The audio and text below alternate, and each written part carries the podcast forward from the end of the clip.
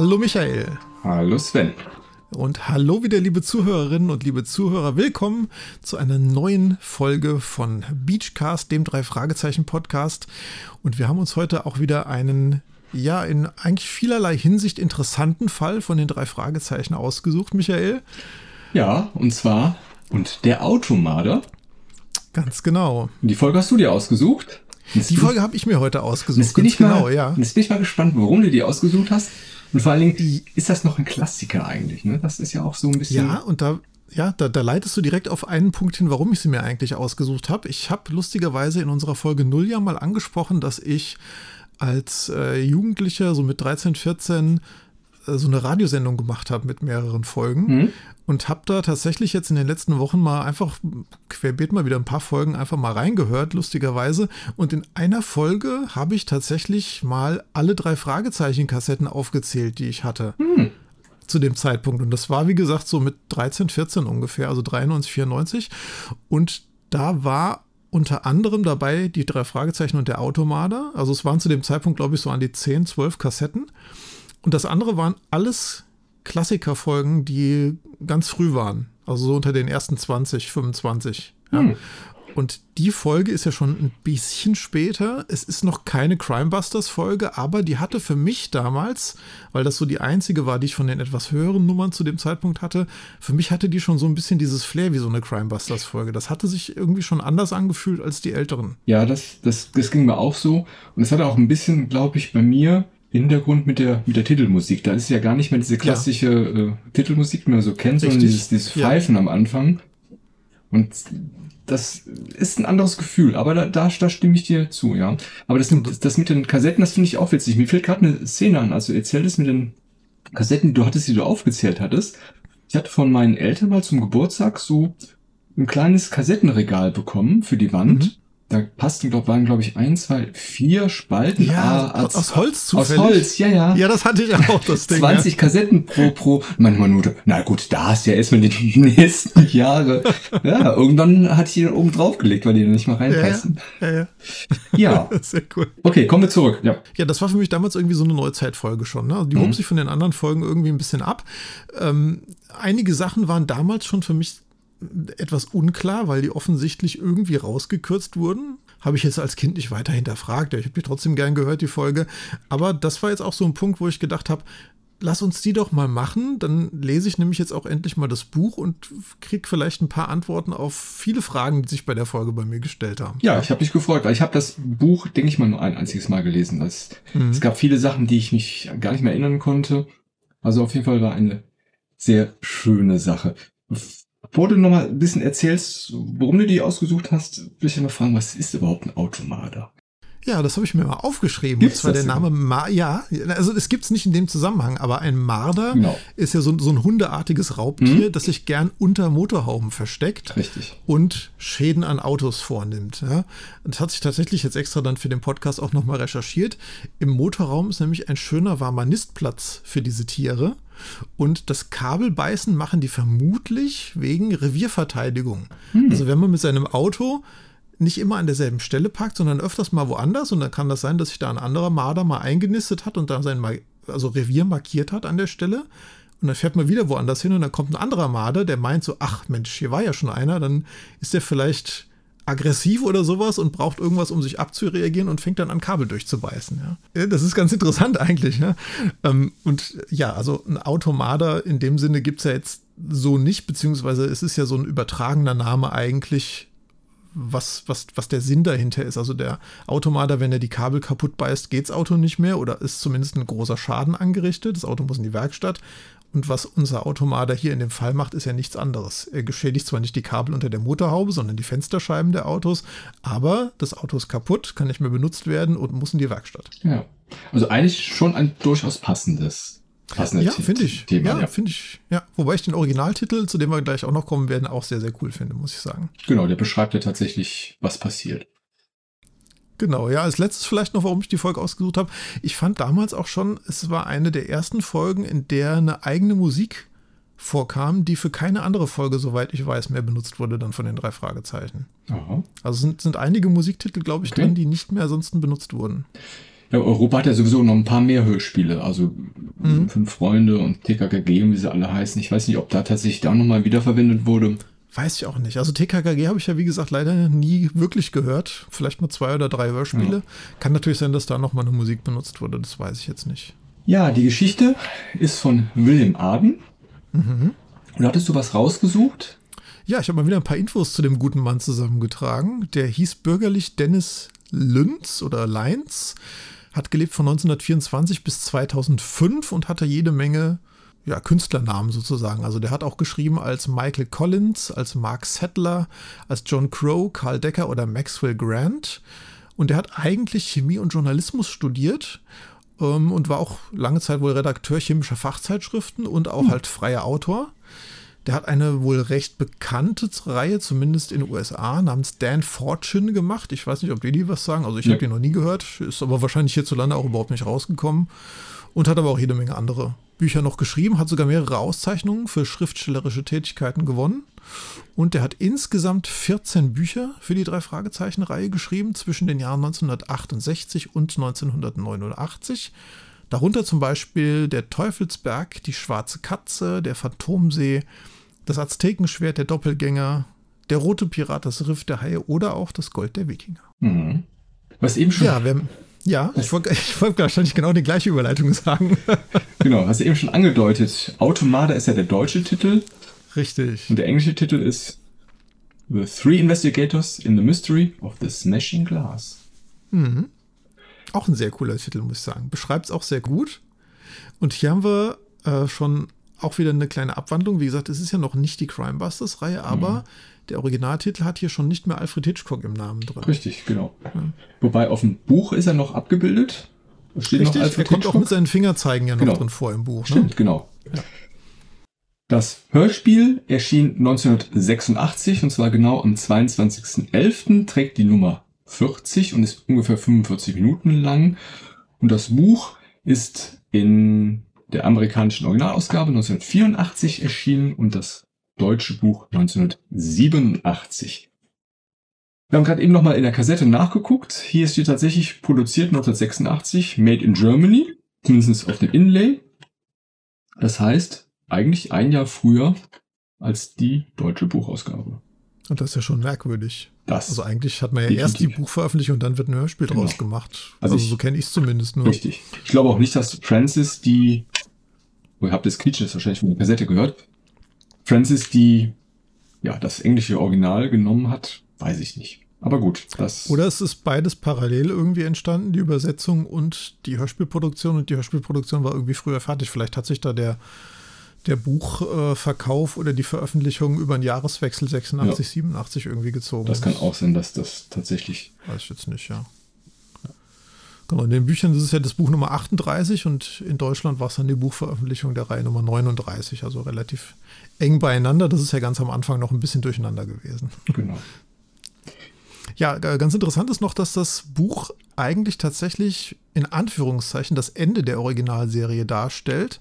Als letztes, was ähm, richtig als Geschichte geschrieben wurde. Danach gab es noch diese Find Your Fate Bücher, hatten wir ja, glaube ich, in mhm. unserer Folge 0 auch schon mal kurz drüber gesprochen. Äh, und danach nur noch fünf Bände so richtig.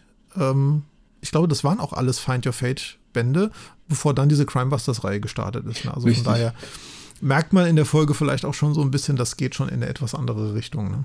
Ja. Ja, Michael, das Cover von Eigarasch, wie gefällt dir das denn von dieser Folge hier? Ich versuche es erstmal zu beschreiben. Man sieht hier ein, ein rotes Auto, fährt eine Bergstraße entlang, kommt auf uns zugefahren. Das ist sehr grün gehalten. Man sieht hier den ja, Sonnenaufgang und man merkt auf jeden Fall eine Dynamik in dem, in dem, im Cover. Es, er fährt schnell auf einen zu. Da dachte ich als Kind, ja gut, Automada, ne, das ist vielleicht eine Rennfahrergeschichte oder der mhm. rast auf einen zu. Also gibt für mich jetzt keinen Hinweis auf die Geschichte selber. Es ist nett gezeichnet, aber es ist jetzt nicht eine Folge, wo ich sagen kann, oh, das muss ich unbedingt kaufen, das Buch. Oder wenn ich jetzt eine Wahl hätte zwischen zwei Büchern oder zwei Hörspielen, dann würde ich das nehmen, weil mich das Cover anspricht. Ja, Zumal das Cover ja eigentlich auch nichts mit der Geschichte zu tun hat. Also in der ja. ganzen Geschichte kommt ja keine Fahrt auf irgendeiner Küstenstraße irgendwie vor. Ne? Richtig. Ne? Also von daher. Und das Auto von, von Paul ist ja, also ist ja vom Vater von, von ja. Paul, ist ja auch ein Kastenwagen, ist ja quasi Richtig, gar nicht. Genau. Dieses Fahrzeug ist ja auch nicht der Rolls Royce, wo man sagen kann. Nee, das ist irgendeine Limousine. Ist irgendeine Limousine, genau, ne? dass man ja, sagen kann, genau. das ist irgendwie das Auto, was die halt genutzt haben, für die ja. Falle zu stellen und irgendwas. Nee, das. Aber gut. Wobei ich sagen muss, das gefällt mir wirklich gut. Also ich finde die Farben toll gewählt. Ähm, und diese Autoscheinwerfer, die ziehen einen ja irgendwie so ein bisschen in ihren Bann. Ne? Wenn das Auto da auf einen zurast, ja. beim Sonnenuntergang auf der Küstenstraße, ist schon, ist schon echt ganz cool gemacht. Also die ne? Auf jeden Fall, das, das meine ich schon ansprachst mit dem Scheinwerfer, so die Dynamik. Also man merkt schon richtig, genau. das Auto ja. hat Geschwindigkeit, es kommt auf einen ja. zu. Nee, das, das, das ist schon schön, aber wie gesagt, im Vergleich, wenn ich jetzt zum Beispiel zwei, zwei zur Auswahl hätte, dann würde ich wahrscheinlich das andere Buch erstmal kaufen. Ganz interessant ist, dass die Rasch zumindest den Originaltitel des Buches gekannt haben muss, weil in den ersten Zeichnungen, die sie gemacht hat, in den frühen Zeichnungen, hat sie dieses rote Auto auch schon verwendet, aber da immer mit diesem Thema das zerbrochene Glas irgendwie mhm. im Vordergrund, dass das Auto irgendwie durch eine Glasscheibe fährt oder irgendwie sowas, also angedeutet zumindest. Ne? Ja. Es gibt ja auch noch ein amerikanisches und ein britisches Cover, ähm, zumindest das amerikanische, das finde ich auch richtig klasse. Das ist ja sehr rot gehalten von den Farben her.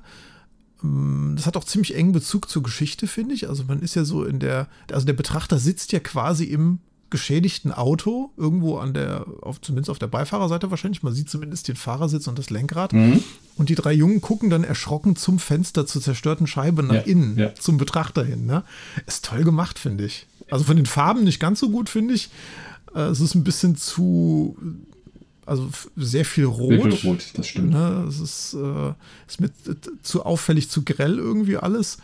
Aber vom, vom Cover her schon toll. Zumindest zeigt es so ein bisschen Neugier. Was ist da passiert? Ja, also genau. die Rätsel ja sind auch ein bisschen erschrocken, bin ich. Also es ist eine kleine Auflösung, aber oder erstaunt zumindest die drei Fragezeichen.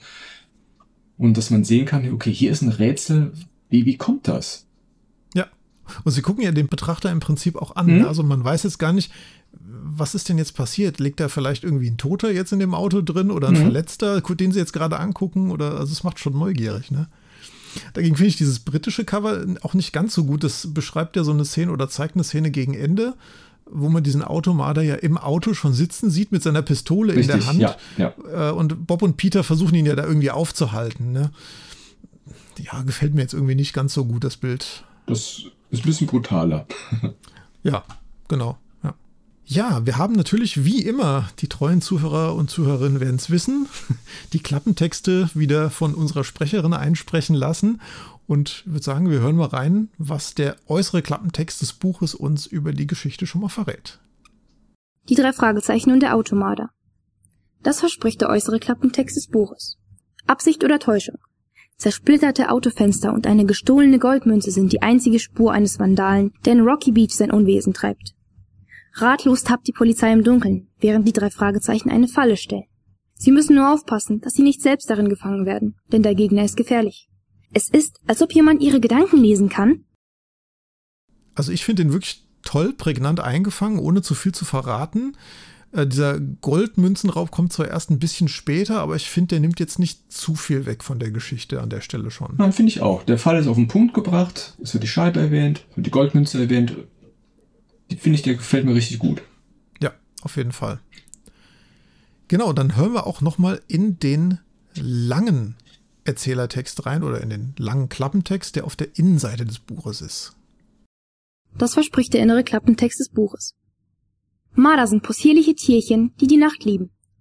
Wenn aber plötzlich aus einem Menschen ein Marder wird, ein Automarder zudem, der nichts mehr zu lieben scheint als splitterndes Glas, ja dann ein Fall für die drei, für Peter, Bob und Justus. Und für die Polizei, die allerdings mehr im Dunkeln als im Hellen tappt.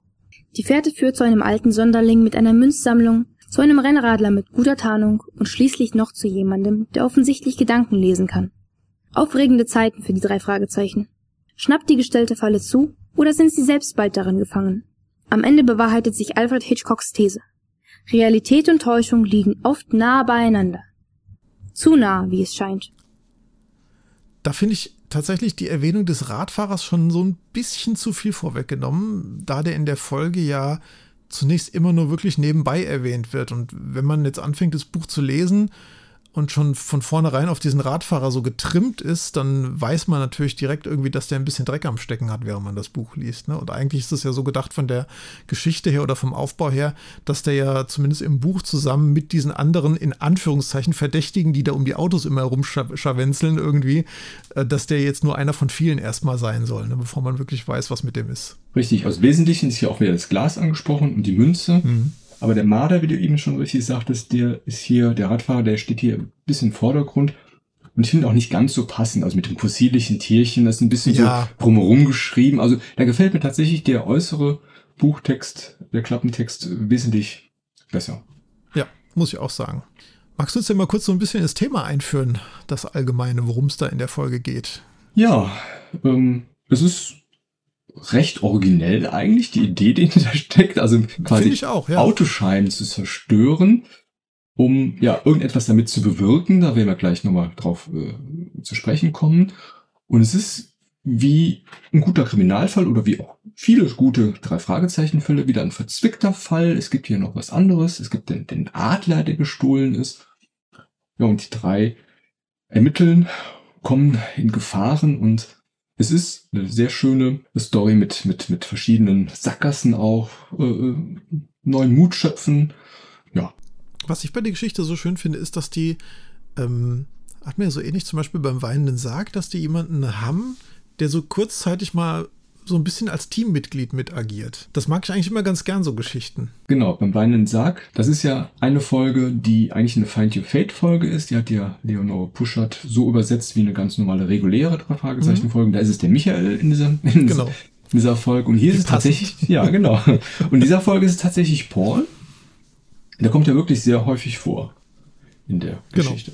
Ja, bevor wir dann in den Hauptteil und die Hauptbesprechung gehen, wollen wir natürlich wieder einen ganz kurzen Überblick geben über die handelnden Personen hier in der Folge. Wir haben einmal den Mr. Jacobs, das ist ein Kunde von Titus Jonas, der selbst ein gebraucht Möbelgeschäft hat. Das erfährt man lustigerweise nur im Buch, wie mhm. wir gleich bei der Besprechung dann sehen werden.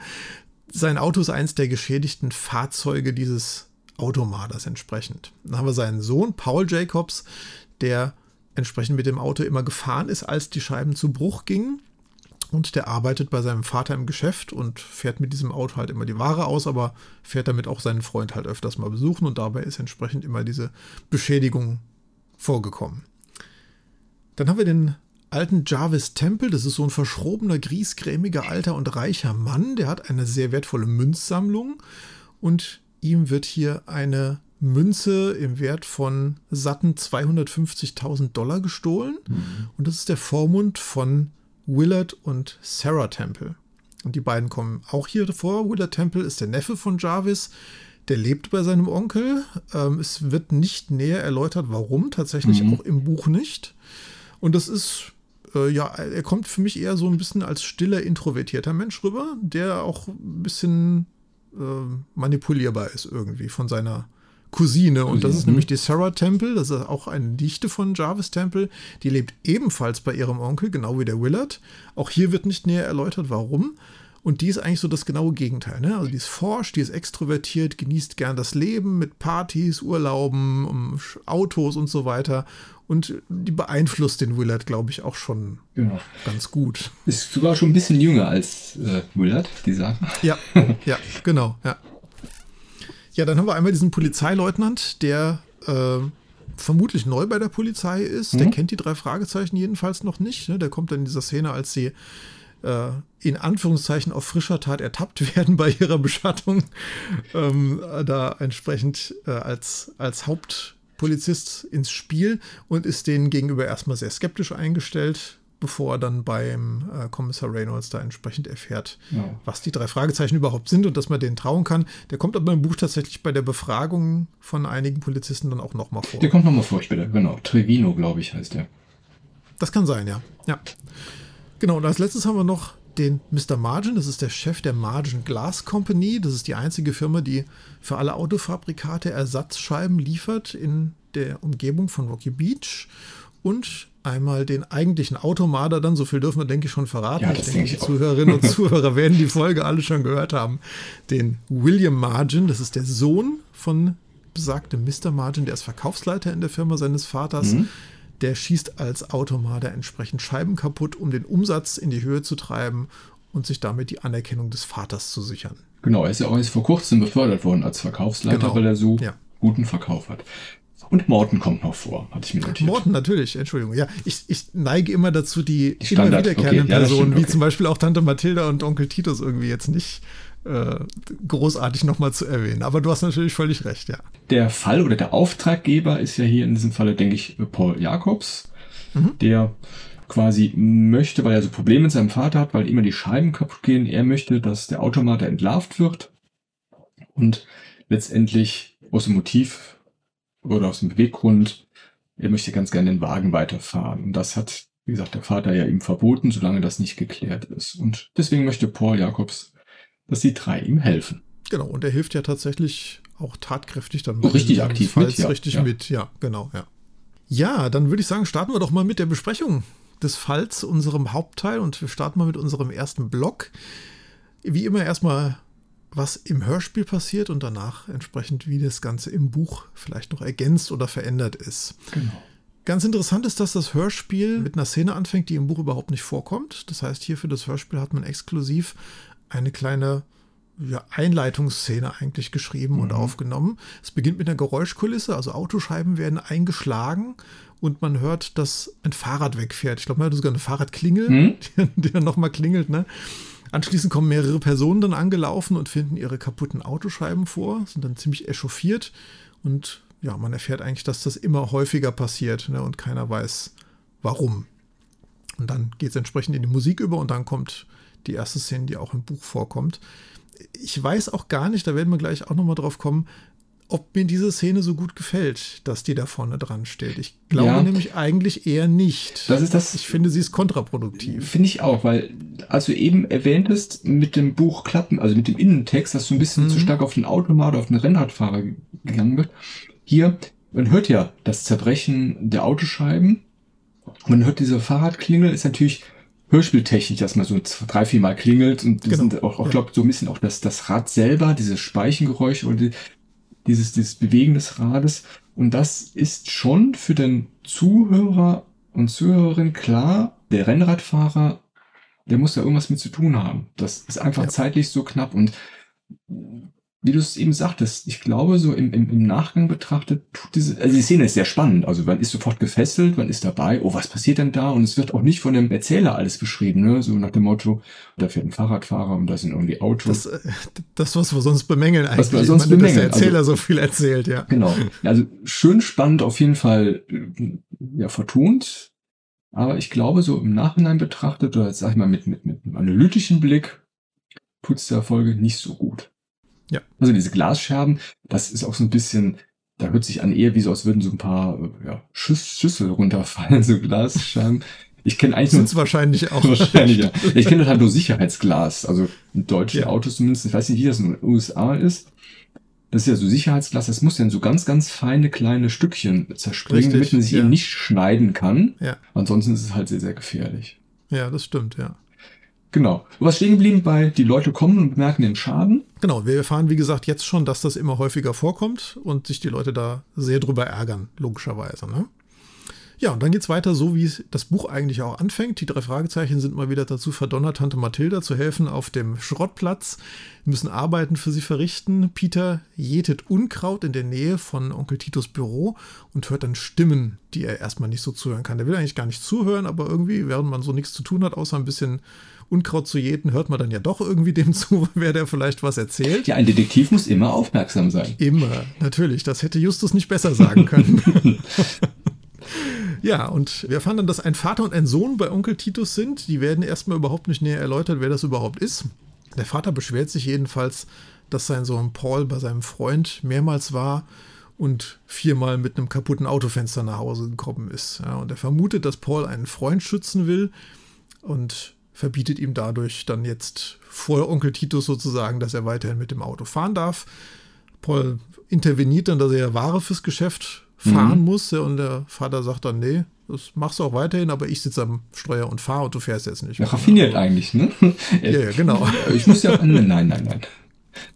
Und da fand ich aber auch schon die Logik ein bisschen merkwürdig. Ne? Also, warum erzählen die das überhaupt dem Onkel Titus? Also, wie gesagt, im Hörspiel wird überhaupt nicht eingeführt, wer die Personen überhaupt sind. Mhm. Warum die jetzt beim Onkel Titus im Büro stehen und darüber diskutieren überhaupt, ja. Und warum sollte der Paul einen Freund schützen, der mutwillig das Auto seines Vaters zerstört? Ja, das. Also das hat macht. sich, die, diese Logik des Vaters hat sich mir überhaupt nicht erschlossen, wie der jetzt auf diese Idee kommt, dass er irgendjemand schützen will da an der Stelle. Ich finde auch die Stimme von Titus, die klingt sehr dunkel in dem Hörspiel. Das ist auch nicht der Standardsprecher, nee, genau ne? wie Tante Mathilda. Das können wir auch gleich schon mal sagen. In der alten Abmischung äh, sind nicht die Standardsprecher von Onkel Titus und Tante Mathilda. Der klang wie Mr. Claudius. Irgendwie. Das kann gut sein. Das ja. kann sein, ja.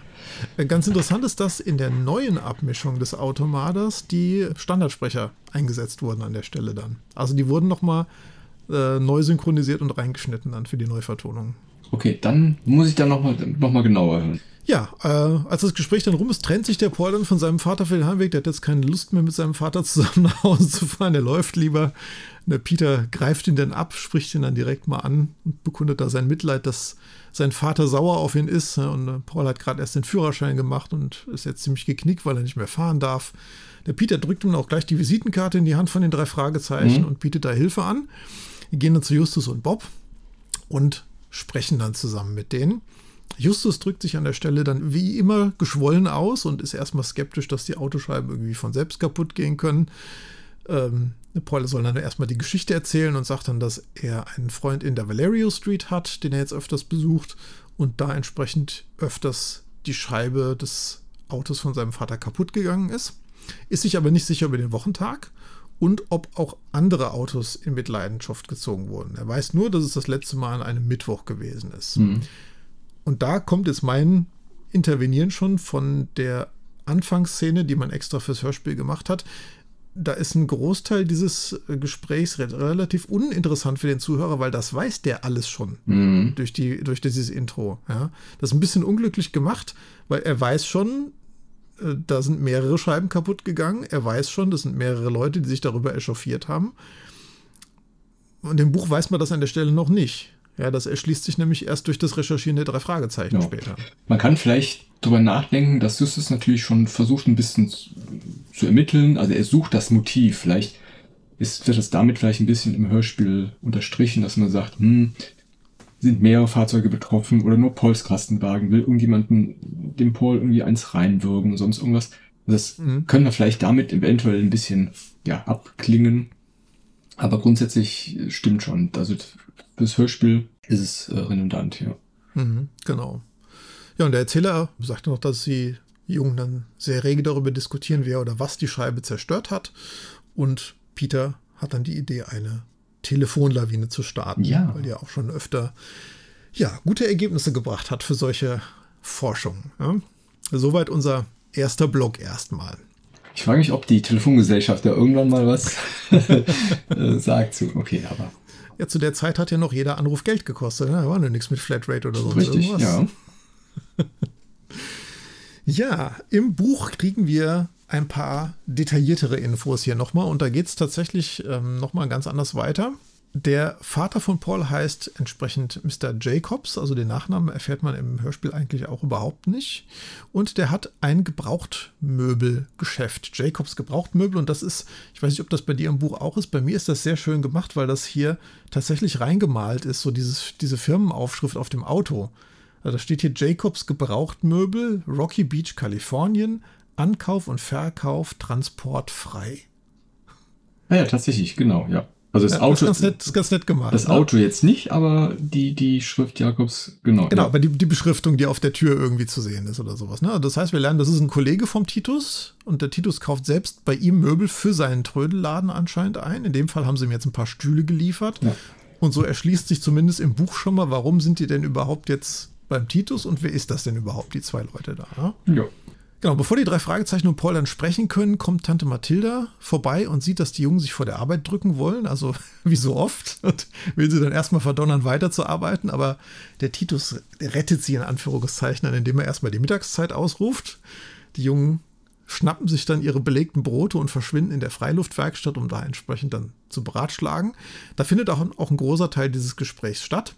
Da fand ich jetzt im Buch ganz interessant, dass Peters Frage auf den Wochentag, an dem das passiert ist, nochmal im Buch zu einer Rückfrage vom Justus führt, warum ihn das denn jetzt interessiert überhaupt, mhm. worauf der Peter dann berichtet, dass auch das Auto seines Vaters in der vorigen Woche geschädigt wurde mit einer kaputten Fensterscheibe.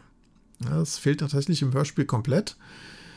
Und während des Gesprächs müssen die Jungen dann aus der Werkstatt in die Zentrale fliehen, weil die Mathilda denen wieder auf den Fersen ist und die wieder zur Arbeit abholen möchte. Und das fand ich im Buch auch ganz toll gemacht. Da ist nämlich dieser Weg, wie sie durch den Schrott in die Zentrale kommen, irgendwie sehr ausführlich beschrieben. Dicke das hat Bauch, irgendwie für ja. mich nochmal so diesen, diesen, genau, diesen, so einen richtig tollen Eindruck gemacht, der, der, immer noch so klar macht, das sind irgendwie immer noch Kinder, Jugendliche irgendwo, ne? Also, wie die sich da vor der, vor der Mathilda drücken und äh, sich da heimlich verkriechen dann irgendwo. Ne? Ja, die Tante Mathilda ist resolut. Ich meine auch, mich zu erinnern, dass sie auch die vier eingeteilt hat zum Arbeiten. Also der Paul ja, steht nee, dabei. Das ist egal. Wenn du da bist, dann hast du auch hier gefälligst mitzuarbeiten. Wer, wer, bist du? Egal, komm, ja. hier gibt's, hier gibt's noch was zu tun. Ja. Ja, im Buch werden dann diverse Theorien über diese zerspringenden Scheiben nochmal erörtert, ohne äußere Gewalteinwirkung. Das heißt, die Ideen gehen von Ultraschall über Erdbeben bis zu ganz starkem Windstößen oder sowas. Und ganz interessant ist, dass da bei diesem Kapitel ganz am Ende ein sehr, sehr langer Fingerzeig vom Alfred Hitchcock steht. Ja. Normal sind das ja immer so drei, vier Zeiler maximal. Ne? Das waren, glaube ich, irgendwie keine Ahnung, 20 Zeilen oder so an der Stelle dann, was er da zu erzählen hatte. Ich, ich musste, als ich das Buch gelesen habe, wirklich sehr lachen, weil ja auch von Strahlen die Reden waren. Das irgendwie, ja, ja, also klar, ich, ich finde es aber sehr schön, dass hier wirklich ermittelt wird oder überlegt wird. Das unterstreicht nochmal die Arbeit von den, von den drei Jungs oder auch mit Paul, der da mithilft um wirklich zu überlegen, wie kann sowas passieren. Das, was natürlich im Hörspiel rausgekürzt wird, aufgrund der Kürze, ist es ganz klar. Aber ich finde, das ist ja. eine einfach eine schöne Beschreibung, wie du auch schon eben sagtest, ne? Die, die, der Tunnel, der dicke Bauch, das sind so die Kleinigkeiten, die das Buch so ein bisschen ja, ausmachen und verschönern. Hm, ja, auf jeden Fall. Ja, und dann kommt im Buch etwas vor, was im Hörspiel komplett rausgekürzt wurde. Ein wichtiger Teil dieses ganzen Hörspiels oder der ganzen Geschichte ist ja, dass die drei Fragezeichen und Paul sich da auf die Lauer legen in der Valerio Street, um mhm. den Automata auf frischer Tat zu ertappen. Ähm, die nimmt ja auch im Hörspiel sehr viel Zeit in Anspruch, tatsächlich, diese Szene. Und diese Aktion, dass die sich auf die Lauer legen, kommt in der Originalgeschichte im Buch tatsächlich zweimal vor. Die machen das zweimal. Ja. Und hier entsprechend kommen Peter und Paul äh, an dem Abend zu spät. Äh, ganz witzig ist, der Paul musste laufen und der Peter hat noch ein Stück Torte zum Abendessensnachtisch gegessen, worauf der Justus dann sehr neidisch gewesen ist. Ja, aber, aber Nusstorte, ne?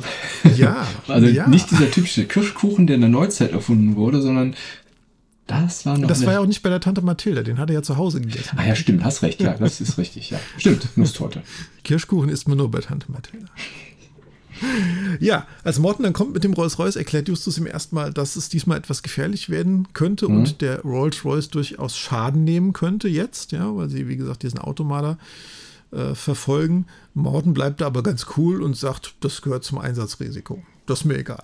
also der ist denen wie immer sehr wohlgesonnen ne, und ist, ist, da ganz begeistert und ganz bei denen. Der soll ja auch später in der Geschichte nochmal eine wichtige Rolle dann spielen, der Morten. Ja, weil wir gerade beim, beim Morten sind, beim Rolls-Royce, was ich mich schon immer gefragt habe, wer ist eigentlich dieser dankbare Kunde? Also die haben den ja damals gewonnen, 30 Tage lang bei so einem Kreuzworträtsel. Mhm. Lösungs hat ja Justus das Rätsel geschafft zu lösen.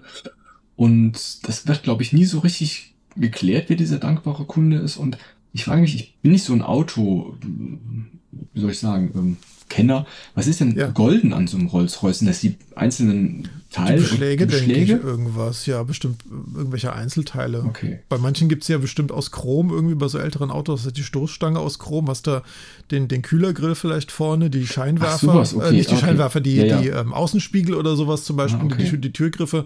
Vielleicht ist das dann aus, aus Gold da entsprechend. Das kann, okay, das kann natürlich sein. Genau, als sie dann alle bei der Valerio Street ankommen, schmieden sie erstmal einen Plan. Der Morton soll das Auto abstellen und möglichst weit weggehen, offensichtlich. Paul will dann entsprechend vom Gebüsch vom Haus seines Freundes da aus beobachten und die drei Fragezeichen wollen sich auf die andere Straßenseite stellen, damit man möglichst viel im Blick hat. Es kommen dann auch diverse Verdächtige, eine Dame mit einem Hund und einem Schirm, die irgendwie immer wieder versucht, mit dem Schirm nach dem Hund zu schlagen und da irgendwie dem, dem Rolls-Royce bedenklich nahe kommt. Ja. Dann kommen zwei Jungen vorbei, die am Ball spielen sind und den hin und her werfen, aber wohl nicht so fangsicher sind. Mhm. Das heißt, auch da ist wie kurzzeitig mal die Vermutung, der Ball könnte da gleich in die Scheibe fliegen, passiert aber auch nichts. Dann kommt ein Radfahrer, der mit einer sehr genauen Beschreibung im Buch hier auch auftaucht. Ein gelbes Trikot mit Socken, schwarze Radlerhose, Spezialschuhe, Rucksack, Sturzhelm, Schutzbrille und Kopfhörer. Ja, das habe ich mir auch notiert. Also diese exakte ja. Beschreibung, das, war, das fand ich schon auffällig im, im Buch schon. Im, Im, Buch heißt es tatsächlich ja sogar, der sieht aus wie ein Wesen aus einem anderen Stern, aus einem Science-Fiction-Film. Ja, richtig, ja, ne? ja, Also sehr, sehr auffällig gekleidet. Ja. Was ja auch schon merkwürdig ist. Ne? Also ich meine, wenn ich irgendwas Geheimes vorhab, irgendwas Illegales, dann kleide ich mich eigentlich nicht so, dass ich auffall wie ein bunter Hund irgendwo. Ne? Also, Wahrscheinlich. Naja, ja. gut. Der dreht jedenfalls dann Kreise um den Rolls-Royce, äh, fährt dann aber unverrichteter Dinge irgendwie auch mhm. wieder weg. Also auch der ist erstmal nicht verdächtig. Dann kommt noch ein kleiner Mann vorbei mit einem Baseballschläger. der läuft verdächtig zwischen den Autos umher. Also anscheinend sucht er auch irgendwas oder keine Ahnung, hat sich mir nicht ganz erschlossen, aber der tut im Endeffekt auch nichts. was für ein Volk ist denn da unterwegs? Ja, das ist Amerika, oder? Also, ja, wahrscheinlich. Ich weiß auch nicht. Ja. Aber tut der Szene auf jeden Fall gut. Ja, weil das sind diese, diese Leute, die dann einfach mal da hinkommen, ja. wo jeder potenziell erstmal vielleicht verdächtig ist. Ja, und das, ja, weil man weiß ja noch gar nicht, wie diese Scheiben kaputt gehen. Richtig. Klar kann das durch den Ball sein. Der muss nicht unbedingt an dem Auto liegen danach. Ja. Wenn die Scheibe kaputt ist und der Ball prallt ab und fällt wieder auf die Straße, Jungen sehen, oh Gott, Scheibe kaputt, dann äh, gehen wir lieber mal stiften jetzt, bevor ja. wir Ärger kriegen. Genau, also, auf jeden kann, Fall. Kann alles sein. Ja. Das, das finde ich halt schade, weil das, diese Szene hätte dem Hörspiel sehr gut getan, um einfach ein bisschen die Variation nochmal aufzuzeigen. Mhm, genau, ja. Ja, und abschließend für den Blog kann man dann noch festhalten, dass sich alle wieder am Rolls-Royce treffen, nachdem nichts passiert ist und Justus meint, dass es doch sein könne, weil das ist am Anfang noch nicht so ganz klar, ob der Mensch, der da die Scheiben kaputt macht, es vielleicht ausschließlich auf Pauls Auto abgesehen hat. Und Justus ist sich jetzt, nachdem nichts passiert ist beim Rolls-Royce, gar nicht mehr so sicher, ob es der Täter nicht doch ausschließlich auf den Wagen von Pauls Vater abgesehen haben könnte. Genau. Ja, dann gehen wir weiter im Hörspiel. Bob nimmt Paul mit in die Zentrale. Also hier Paul ist auf jeden Fall sehr aktiv dabei. Er möchte ja schließlich auch wieder mit dem Auto fahren können. Er beteiligt sich an den Ermittlungen. Und während Bob und Paul in die Zentrale kommen, haben Justus und Peter schon einen Stadtplan aufgebaut mit ganz vielen Nadeln bestückt. Das heißt, das sind letztendlich die Anrufe von der Telefonlawine. Und überall, wo eine Nadel reinpiekt, sozusagen in eine Karte, da ist halt eine Glasscheibe kaputt gegangen. Hier fand ich den Satz von Bob ein bisschen komisch. Er sagt irgendwie so, und hier bringe ich euch Paul. Also, ja, also, also, das ist äh, merkwürdig. Also selbst, also ich denke mal schon, dass die ähm, damit gerechnet haben, dass Paul kommt. Und selbst wenn sie nicht damit gerechnet haben, die kennen wir ja Paul. ist ja nicht so, dass es jetzt irgendwie eine berühmte Persönlichkeit also das eine Lichtgestalt ist. Lichtgestalt, genau. genau ne? Das ist Paul. Und dann, okay. Ja, ich hatte es gesagt, wie gesagt, die Telefonlawine war ein voller Erfolg und man hat in den ja, letzten zwei Monaten überall in Rocky Beach halt äh, kaputte Autoscheiben vorgefunden. Es sind 101 Nadel, wie festgestellt wird.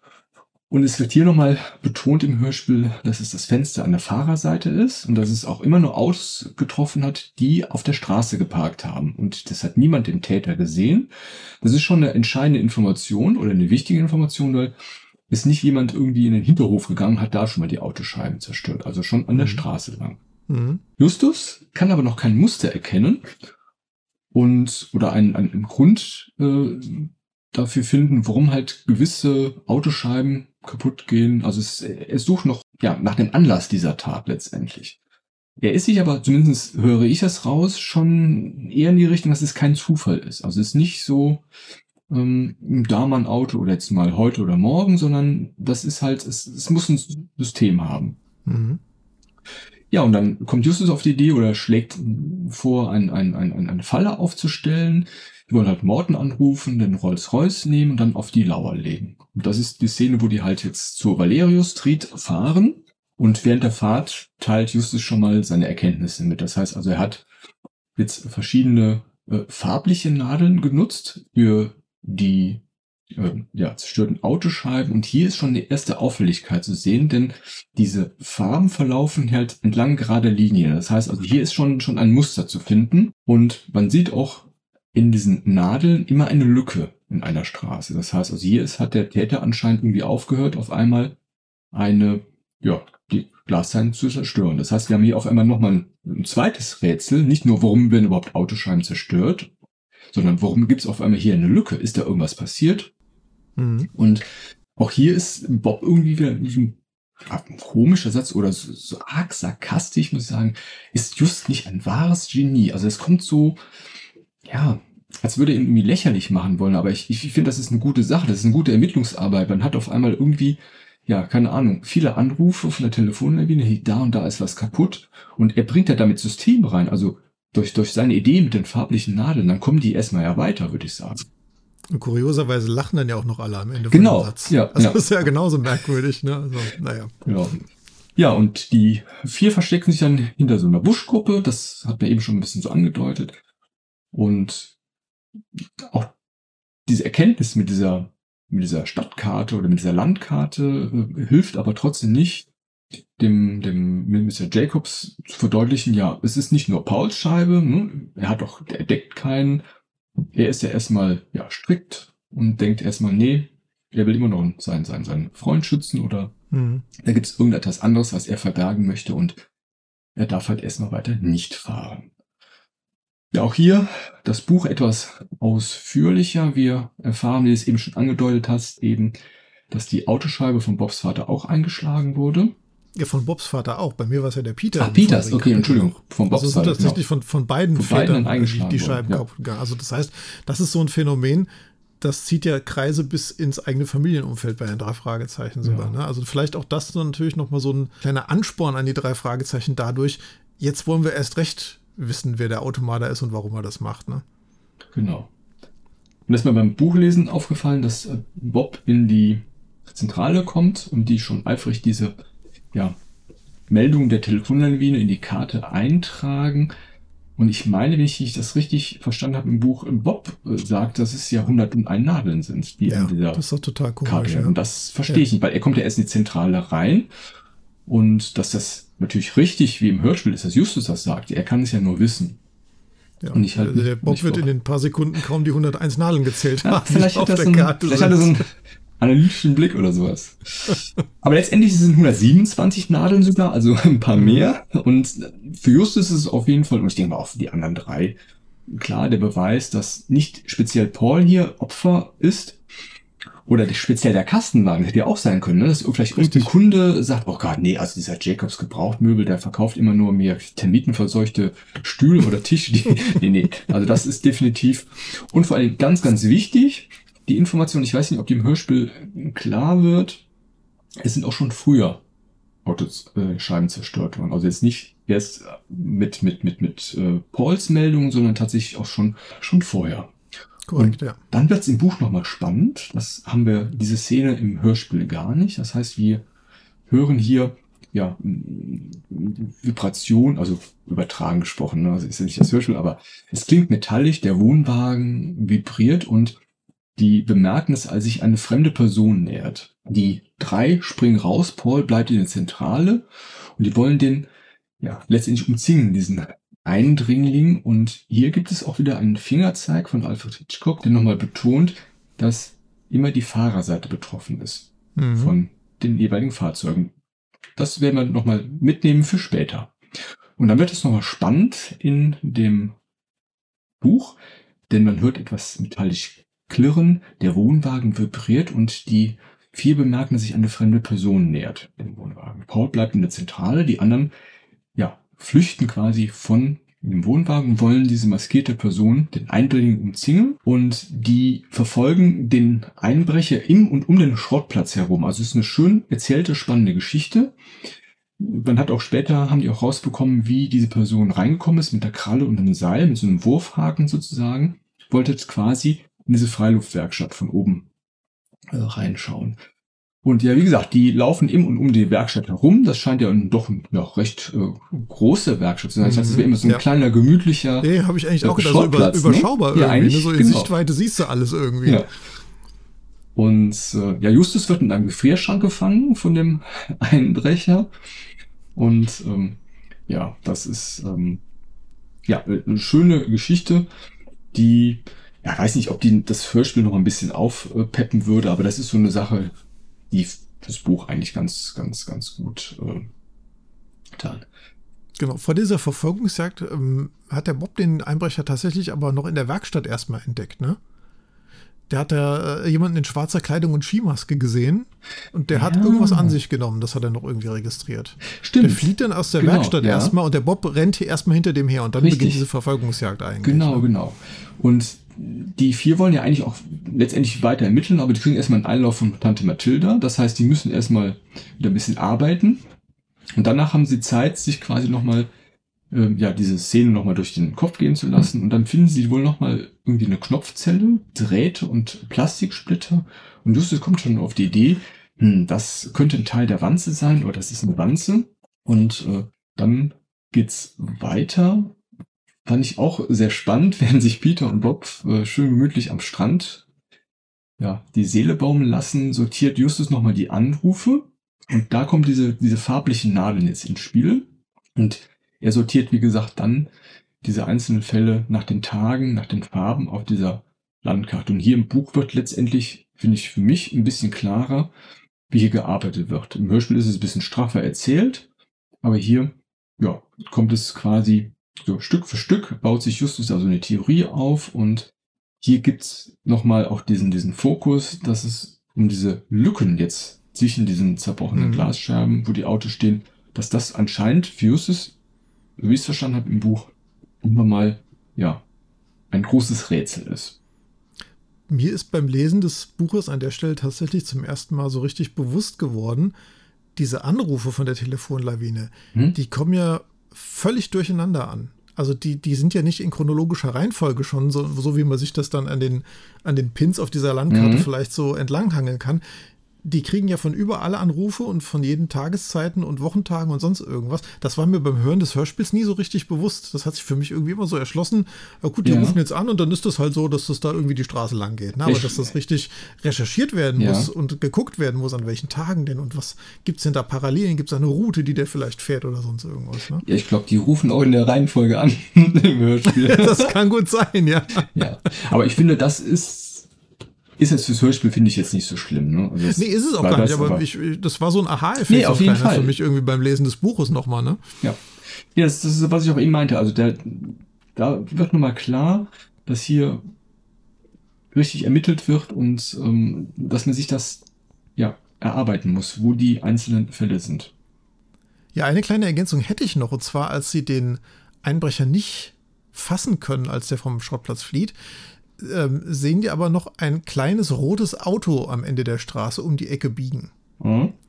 Das soll später auch noch mal eine wichtige Information sein, die man sich jetzt mal so abspeichern sollte. Ja? Ah, das war rot, okay. Vielleicht ist das mhm. Coverbild rot. Möglich. Das ich jetzt gar nicht mehr so im Kopf. Ist möglich, ja. Ah, ja. ja. Aber ich sage nur, das rote Auto kommt ganz unscheinbar später noch mal vor im Buch. Mhm. Genau, und ja, Paul kommt äh, ein bisschen später, weil er immer noch mit seinem Vater palavert hat, weil ihm diese Telefonlawine nach wie vor nicht überzeugt hat äh, und von Pauls Unschuld irgendwie bewiesen hat, was nach wie vor, wie gesagt, ein bisschen merkwürdig ist. Und Morton wartet dann ja vor dem Tor mit dem Rolls-Royce und sie ziehen dann los zu der Überwachung, die ja auch jetzt im Hörspiel dann in voller Länge quasi drin ist. Mhm. Und in diesem Blog ist tatsächlich gar nicht so viel Unterschied von Buch und Hörspiel drin. Das heißt, hier hat man einen sehr großen Teil im Hörspiel übernommen des Buchs. Ja? Also während die Jungen auf ihrer Überwachungsposition lauern, fahren zwei Mädchen in einem VW an der Valerio Street am Rolls-Royce vorbei und schmeißen eine Bierdose aus dem Fenster. Der Peter sieht das dann und will erstmal nachgucken, was das ist und wirft dann die Dose achtlos weg, wobei sie gegen den Rolls-Royce prallt und ganz plötzlich ist ein riesiges Polizeiaufgebot und eine aufgebrachte Menschenmenge dann. Die kommen heran und bedrängen die Jungen regelrecht, ne, behaupten dann, sie wären die Vandalen, die jetzt seit Wochen da die Autoscheiben kaputt machen. Also dieser Fall erzürnt wirklich viele Leute in Rocky Beach. Mhm. Ja. Also ich, ich weiß nicht, ob das jetzt nur Polizisten da sind, aber äh, im Hörspiel hat sich das irgendwie für mich angehört, als wäre da wirklich so eine richtige Menschenmeute irgendwie mit Ja, nee, das, das, am Start, ist ne? tatsächlich eine sind mehrere Leute. Das finde ich auch so ein bisschen unlogisch. Meine, so eine Observierung machen ja in der Regel keine Privatpersonen. Also Richtig, oder die, die sitzen nicht mit den Polizisten irgendwo genau, im Auto ja. und warten, bis die Verbrecher bis vorbeikommen. Genau. Ja, also es war eine richtige Zack-Zack-Aktion im Hörspiel. Ne? Also ja, da war richtig ja. Action. Die kommen da richtig mit, mit Trillerpfeife. Richtig, genau. Ja. Äh, richtig klassisch, ne, mit Trillerpfeife. Das fand ich auch. Das fand ich richtig cool. Ja, und äh, der alte Jarvis Temple geht auf die Jungen los und will wissen, wo sein Adler ist und besteht auf eine Durchsuchung der Jungen. Die Jungs versuchen dann erstmal erfolglos zu erklären, dass sie mit dem Fall gar nichts zu tun haben, sondern helfen wollen und verstehen überhaupt nicht, was es jetzt mit einem merkwürdigen Adler auf sich hat. Morton kommt dann schließlich, als der Jarvis-Tempel handgreiflich gegen die drei Fragezeichen werden will und klärt die Situation oder erklärt der Polizei auch die Situation, aber dieser Leutnant Samuels lässt sich nicht beirren und will die drei Fragezeichen mit aufs Polizeirevier nehmen und sie da verhören. In dem Moment kommt der rettende Kommissar Reynolds um die Ecke und wo kommt der her? Erstmal, wo kommt der auf einmal her? Ja. So wie Mr. Smithers damals, ne? Im Bergmonster, der auch immer auf einmal Stimmt, auf, urplötzlich ja. aufgetaucht ist. Ja, er erklärt dann dem Leutnant Samuels erstmal, wer die drei Fragezeichen sind, dass er sie kennt und denen zu glauben ist und vor allem auch zu trauen ist. Hm? Justus erzählt dann dem Kommissar, was passiert ist und was ihr Motiv für die Hilfe ist oder wie sie überhaupt in den Fall reingezogen wurden. Der Reynolds erzählt dann, dass die Polizei nach sechs Wochen Arbeit immer noch keinen einzigen Verdächtigen hat über diese Vorfälle, worauf der Jarvis Temple sich auch wieder einmischt und kundtut laut, dass äh, ja nicht gut zu sprechen ist auf die Polizei, weil die seinen Adler immer noch nicht gefunden haben. Da hat er auch einen ganz, ganz coolen Spruch. Falschparker aufschreiben, das können sie, aber dafür muss man auch nicht denken. Ne? Ja, genau. Der Kommissar Reynolds erzählt dann auf Bobs Nachfrage, was es mit diesem Adler denn überhaupt auf sich hat, dass der aus dem Auto von besagtem Jarvis Temple verschwunden ist, nachdem auf der Beifahrerseite die Scheibe zerstört wurde. Und das soll sich schon als der wichtigste Hinweis im ganzen Fall rausstellen, dieser Satz, der später tatsächlich auch zur Auflösung dann führt. Ne? Ja. Die drei Fragezeichen meinen dann, der Adler könnte einfach ja weggeflogen sein. Ja? Und als der Jarvis Temple sich dann noch mehr echauffiert darüber, wie sie jetzt auf diese Idee kommen, versteht der Justus, dass es hier nicht um ein Tier geht, sondern um eine sehr wertvolle Münze. Daraufhin sieht der Mr. Temple sich natürlich bestätigt, dass der Justus über eine solche Besonderheit Bescheid weiß, als Nichtsammler, dass er eigentlich jetzt ja nur der Dieb sein kann. Ne? Und in dem Moment kommen dann auch der Neffe und die Nichte vom Jarvis Temple, Sarah und Willard, und erklären, dass diese verschwundene Münze ein sogenannter Doppeladler ist, eine 20-Dollar-Goldmünze. Der Justus weiß dann, dass die seltenste Ausgabe wohl von 1849 und quasi unbezahlbar mhm. ist.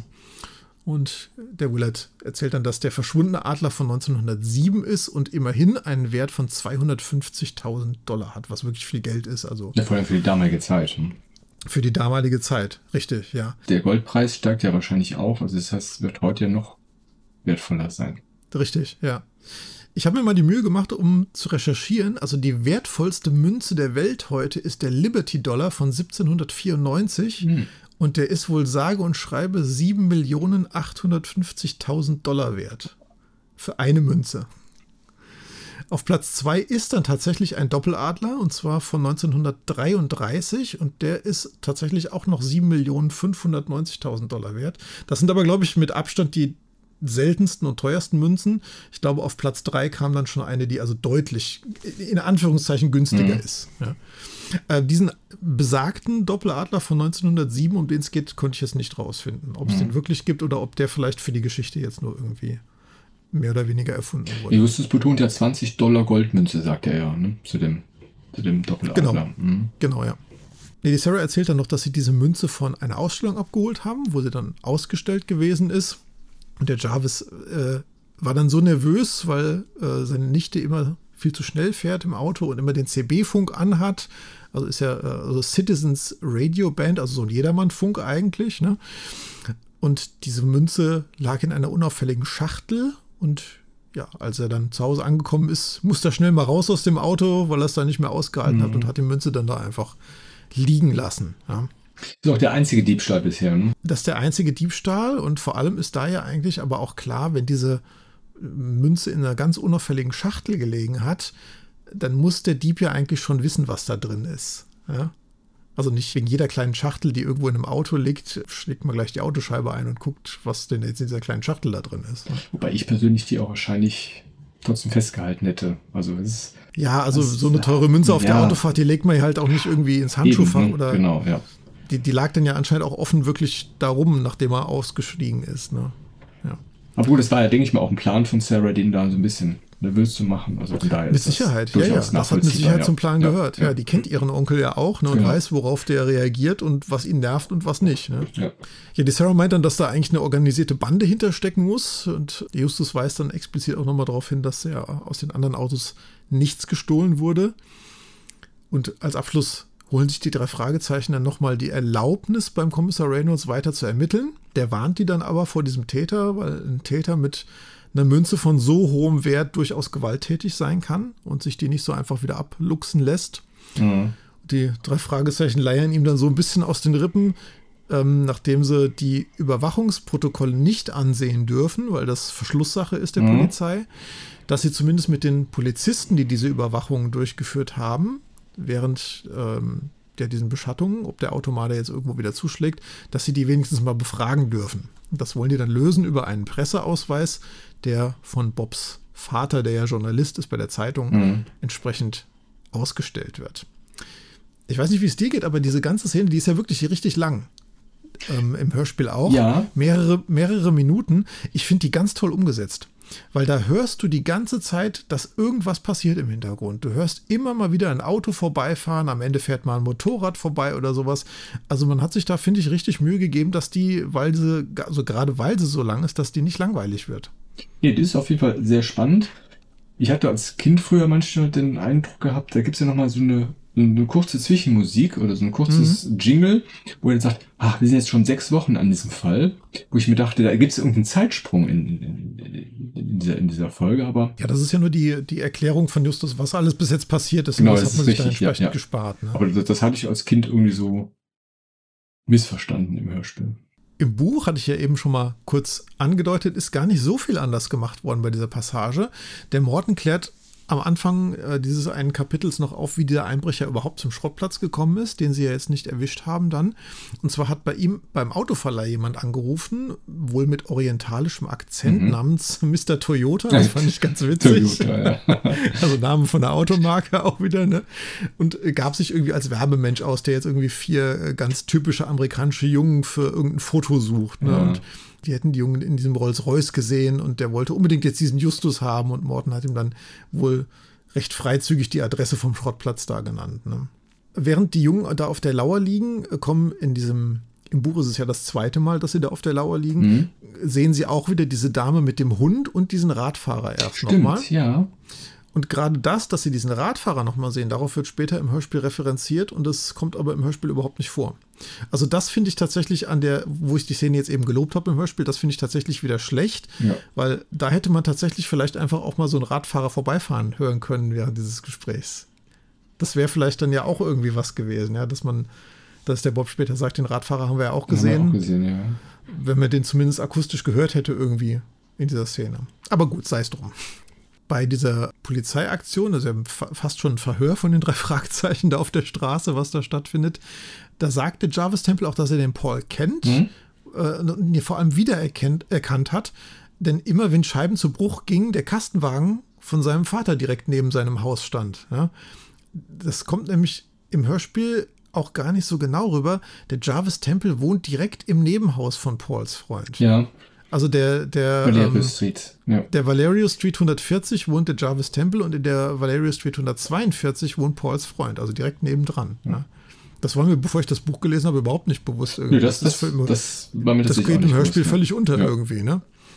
Ich meine, klar, ist natürlich logisch, dass er dann da parkt, wenn sein Freund da wohnt. Also das genau, aber deswegen, das erklärt für mich im Buch aber auch nochmal, warum der auf die Jungen so losgeht. Ja, auf jeden weil Fall. Äh, der vermutet, weil sein Adler jetzt weg ist und die Scheibe eingeschlagen wurde, weil der jedes Mal das andere Auto da gesehen hat und jetzt sieht er den Jungen, der das Auto da fährt, dass das die Diebe sein müssen. Und es ja? geht dann noch richtig los im Buch, hm?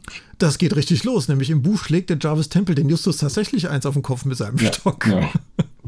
Und der Morten greift dann hier beim zweiten Schlagversuch nicht nur mit Worten ein, sondern wird richtig handgreiflich und entreißt dem Jarvis den Stock und wirft den auch weg. Ja. ja. Und der Jarvis meint dann, dass Morten der Anführer von dieser jugendkriminellen Bande da sein muss. Das ist genau. echt ganz witzig gemacht, ja. Ähm, Der Morton wehrt dann den Angriff vom Jarvis ab und erkundigt sich bei der Polizei, warum sie die Jungen festhalten. Und da kommt mein, jetzt muss ich es leider schon spoilern, mein Lieblingszitat aus dieser Folge. Aus welcher Nervenheilanstalt ist denn dieser bedauernswerte okay. Kreis entwichen? Das haben sie im Hörspiel rausgenommen, aber ja. ich habe so gelacht, als ich das gelesen habe. Echt, also so dieser, dieser staubtrockene Morten kommt ja mit so einem Spruch um die Ecke. Ne? Also unglaublich. Und lustigerweise ruft der Morten dann auch Sarah und Willard, die am Straßenrand stehen, herbei um ihren Onkel jetzt in Gewahrsam zu, nehmen oder mal wegzubringen von dieser Szenerie. Und die beiden kommen nicht einfach zufällig vorbei wie im Hörspiel. Ja. ja. Das fand ich im Hörspiel auch ein bisschen doof. Ne? Das, das habe ich auch nicht gewusst. Wo die, wo die Sarah kommt. Ach, hallo, Herr Kommissar. Ach, Sarah, da sind Sie ja. ja, ja das ist ja auch ein bisschen merkwürdig. Ne? Auf Sie haben sie gewartet. Ne? Wir brauchen Ihre, genau. ihre Aussage. Genau. Im äh, Hörspiel betont der Reynolds auch nochmal, dass nie Scheiben zu Bruch gegangen sind in den Straßenabschnitten, die seine Leute da überwacht haben. Mhm.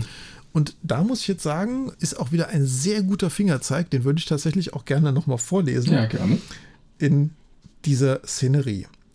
Ein alter Herr im korrekten schwarzen Anzug mit goldener Uhrkette soll in dieser gutbürgerlichen Wohnstraße einen Adler als Haustier halten? Recht exzentrisches Hobby, meine ich, das doch erheblich von der Norm abweicht. Und was weicht im letzten Satz sonst noch von der Norm ab? Bitte gut Acht geben, genau registrieren.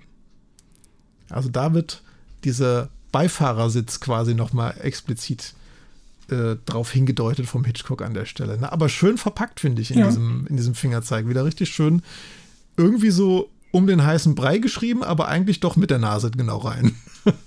genau, im äh, Buch ist noch anders, dass diesen Satz Onkel Jarvis Münze ist genau genommen ein Doppeladler, nicht die Sarah sagt, sondern der Willard. Warum er das jetzt im Hörspiel umgedreht hat, weiß ich nicht. Es stehen ja beide da.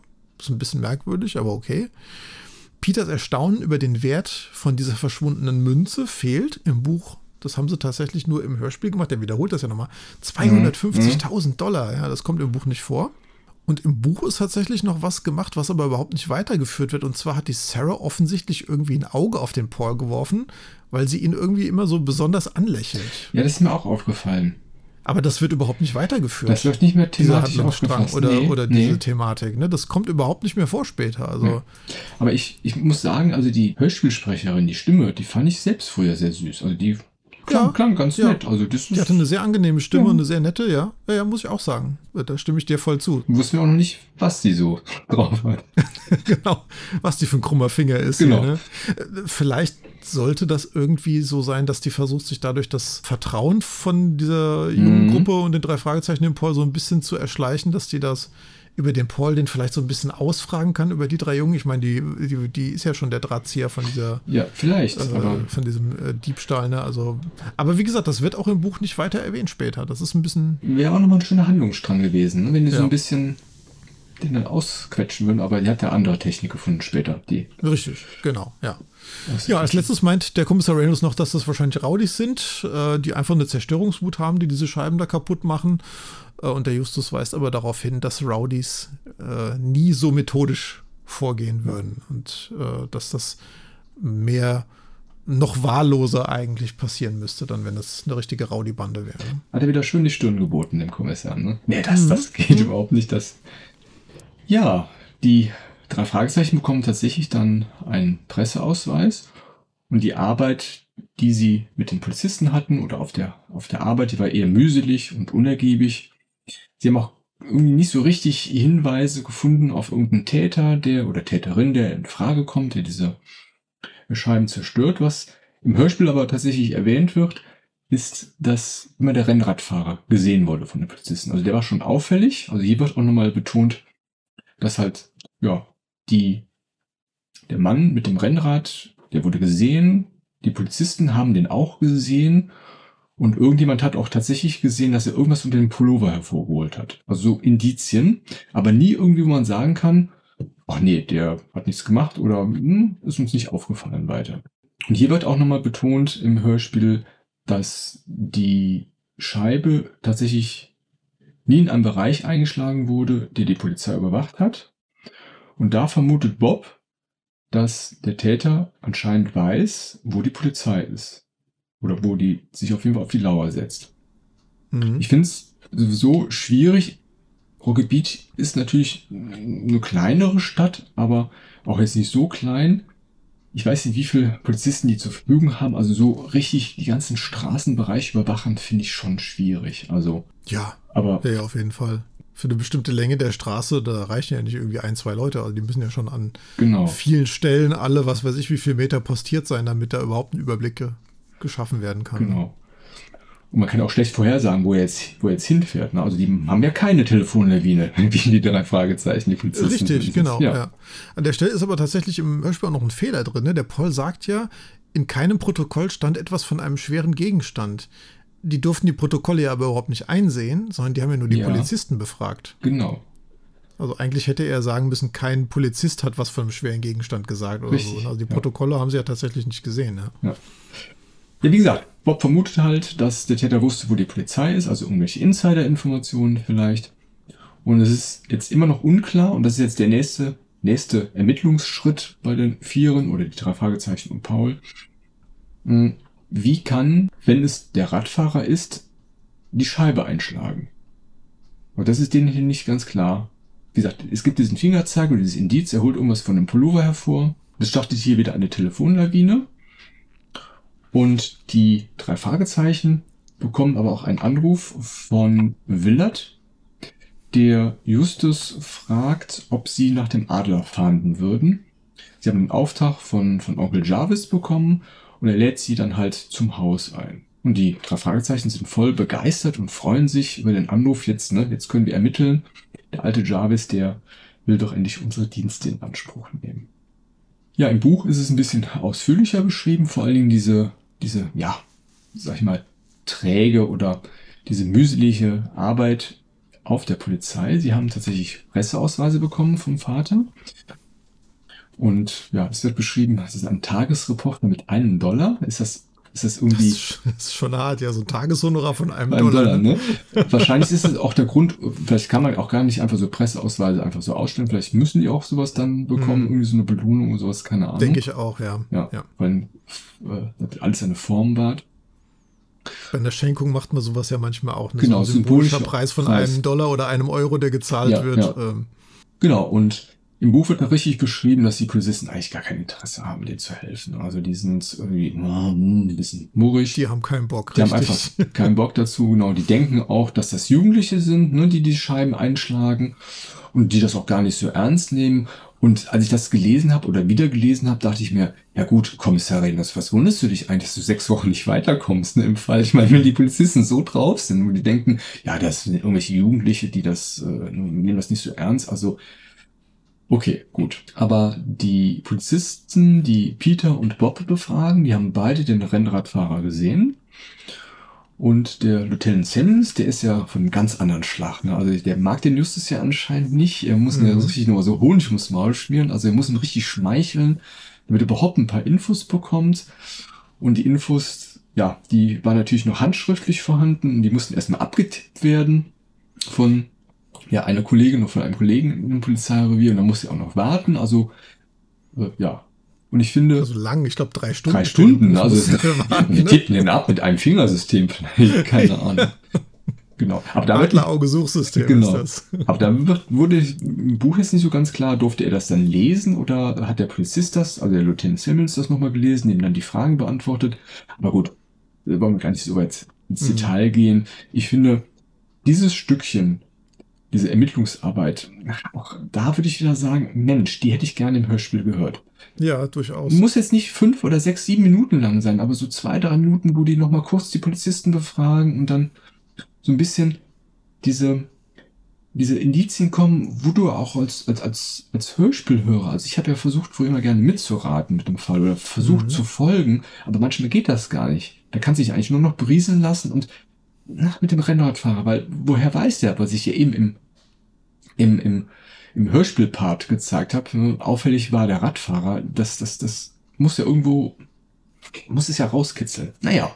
Äh, gebe ich dir aber völlig recht. Gerade an der Stelle hätte ich es toll gefunden. Das hätte man ja auch ähm, akustisch toll umsetzen können. Die sind in dem Polizeirevier, da hätten wir so ein Gemurmel, äh, mhm. Büro-Songs, irgendwas im Hintergrund machen können und die befragen, man hätte es ja von mir aus auch noch mal ein bisschen kürzen können, ja. Ja, oder so. Die, genau. Aber die befragen jeder, der Paul befragt seinen Polizisten, der Peter befragt seinen Polizisten, der Bob, das kann man direkt hintereinander schneiden, ja. ja das ja. hätte sich dem Zuhörer ja trotzdem erschlossen, was da jetzt gerade passiert.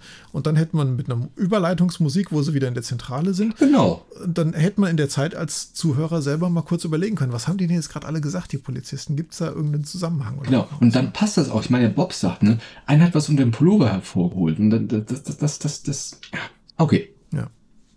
Es gibt noch einen kleinen Aspekt im Buch, der noch ein bisschen erläutert wird. Und zwar nämlich das, ja, so ein psychologisches Ding, das Justus hier erklärt, dass das Gehirn filtert, dass es Dinge, Personen ausblenden kann, wenn man dem keine Bedeutung zumisst. Oder wenn man, sag ich mal, einen Fokus auf irgendwas legt, wir wollen jetzt hier diesen Täter erwischen und ich gehe mal davon aus, so als Polizist hat man ja schon so, so einen bestimmten Blick auf irgendetwas.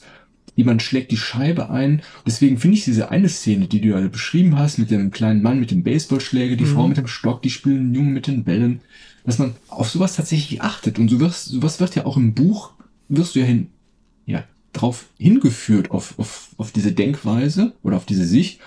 Und hier sagt das, ja, das ist, aber das Gehirn kann sowas ausblenden und ja, der Fahrradfahrer, ja, wobei fährt er rum, ne? Ist jetzt kein potenzieller halt Täter, ist halt ein Fahrradfahrer, genau.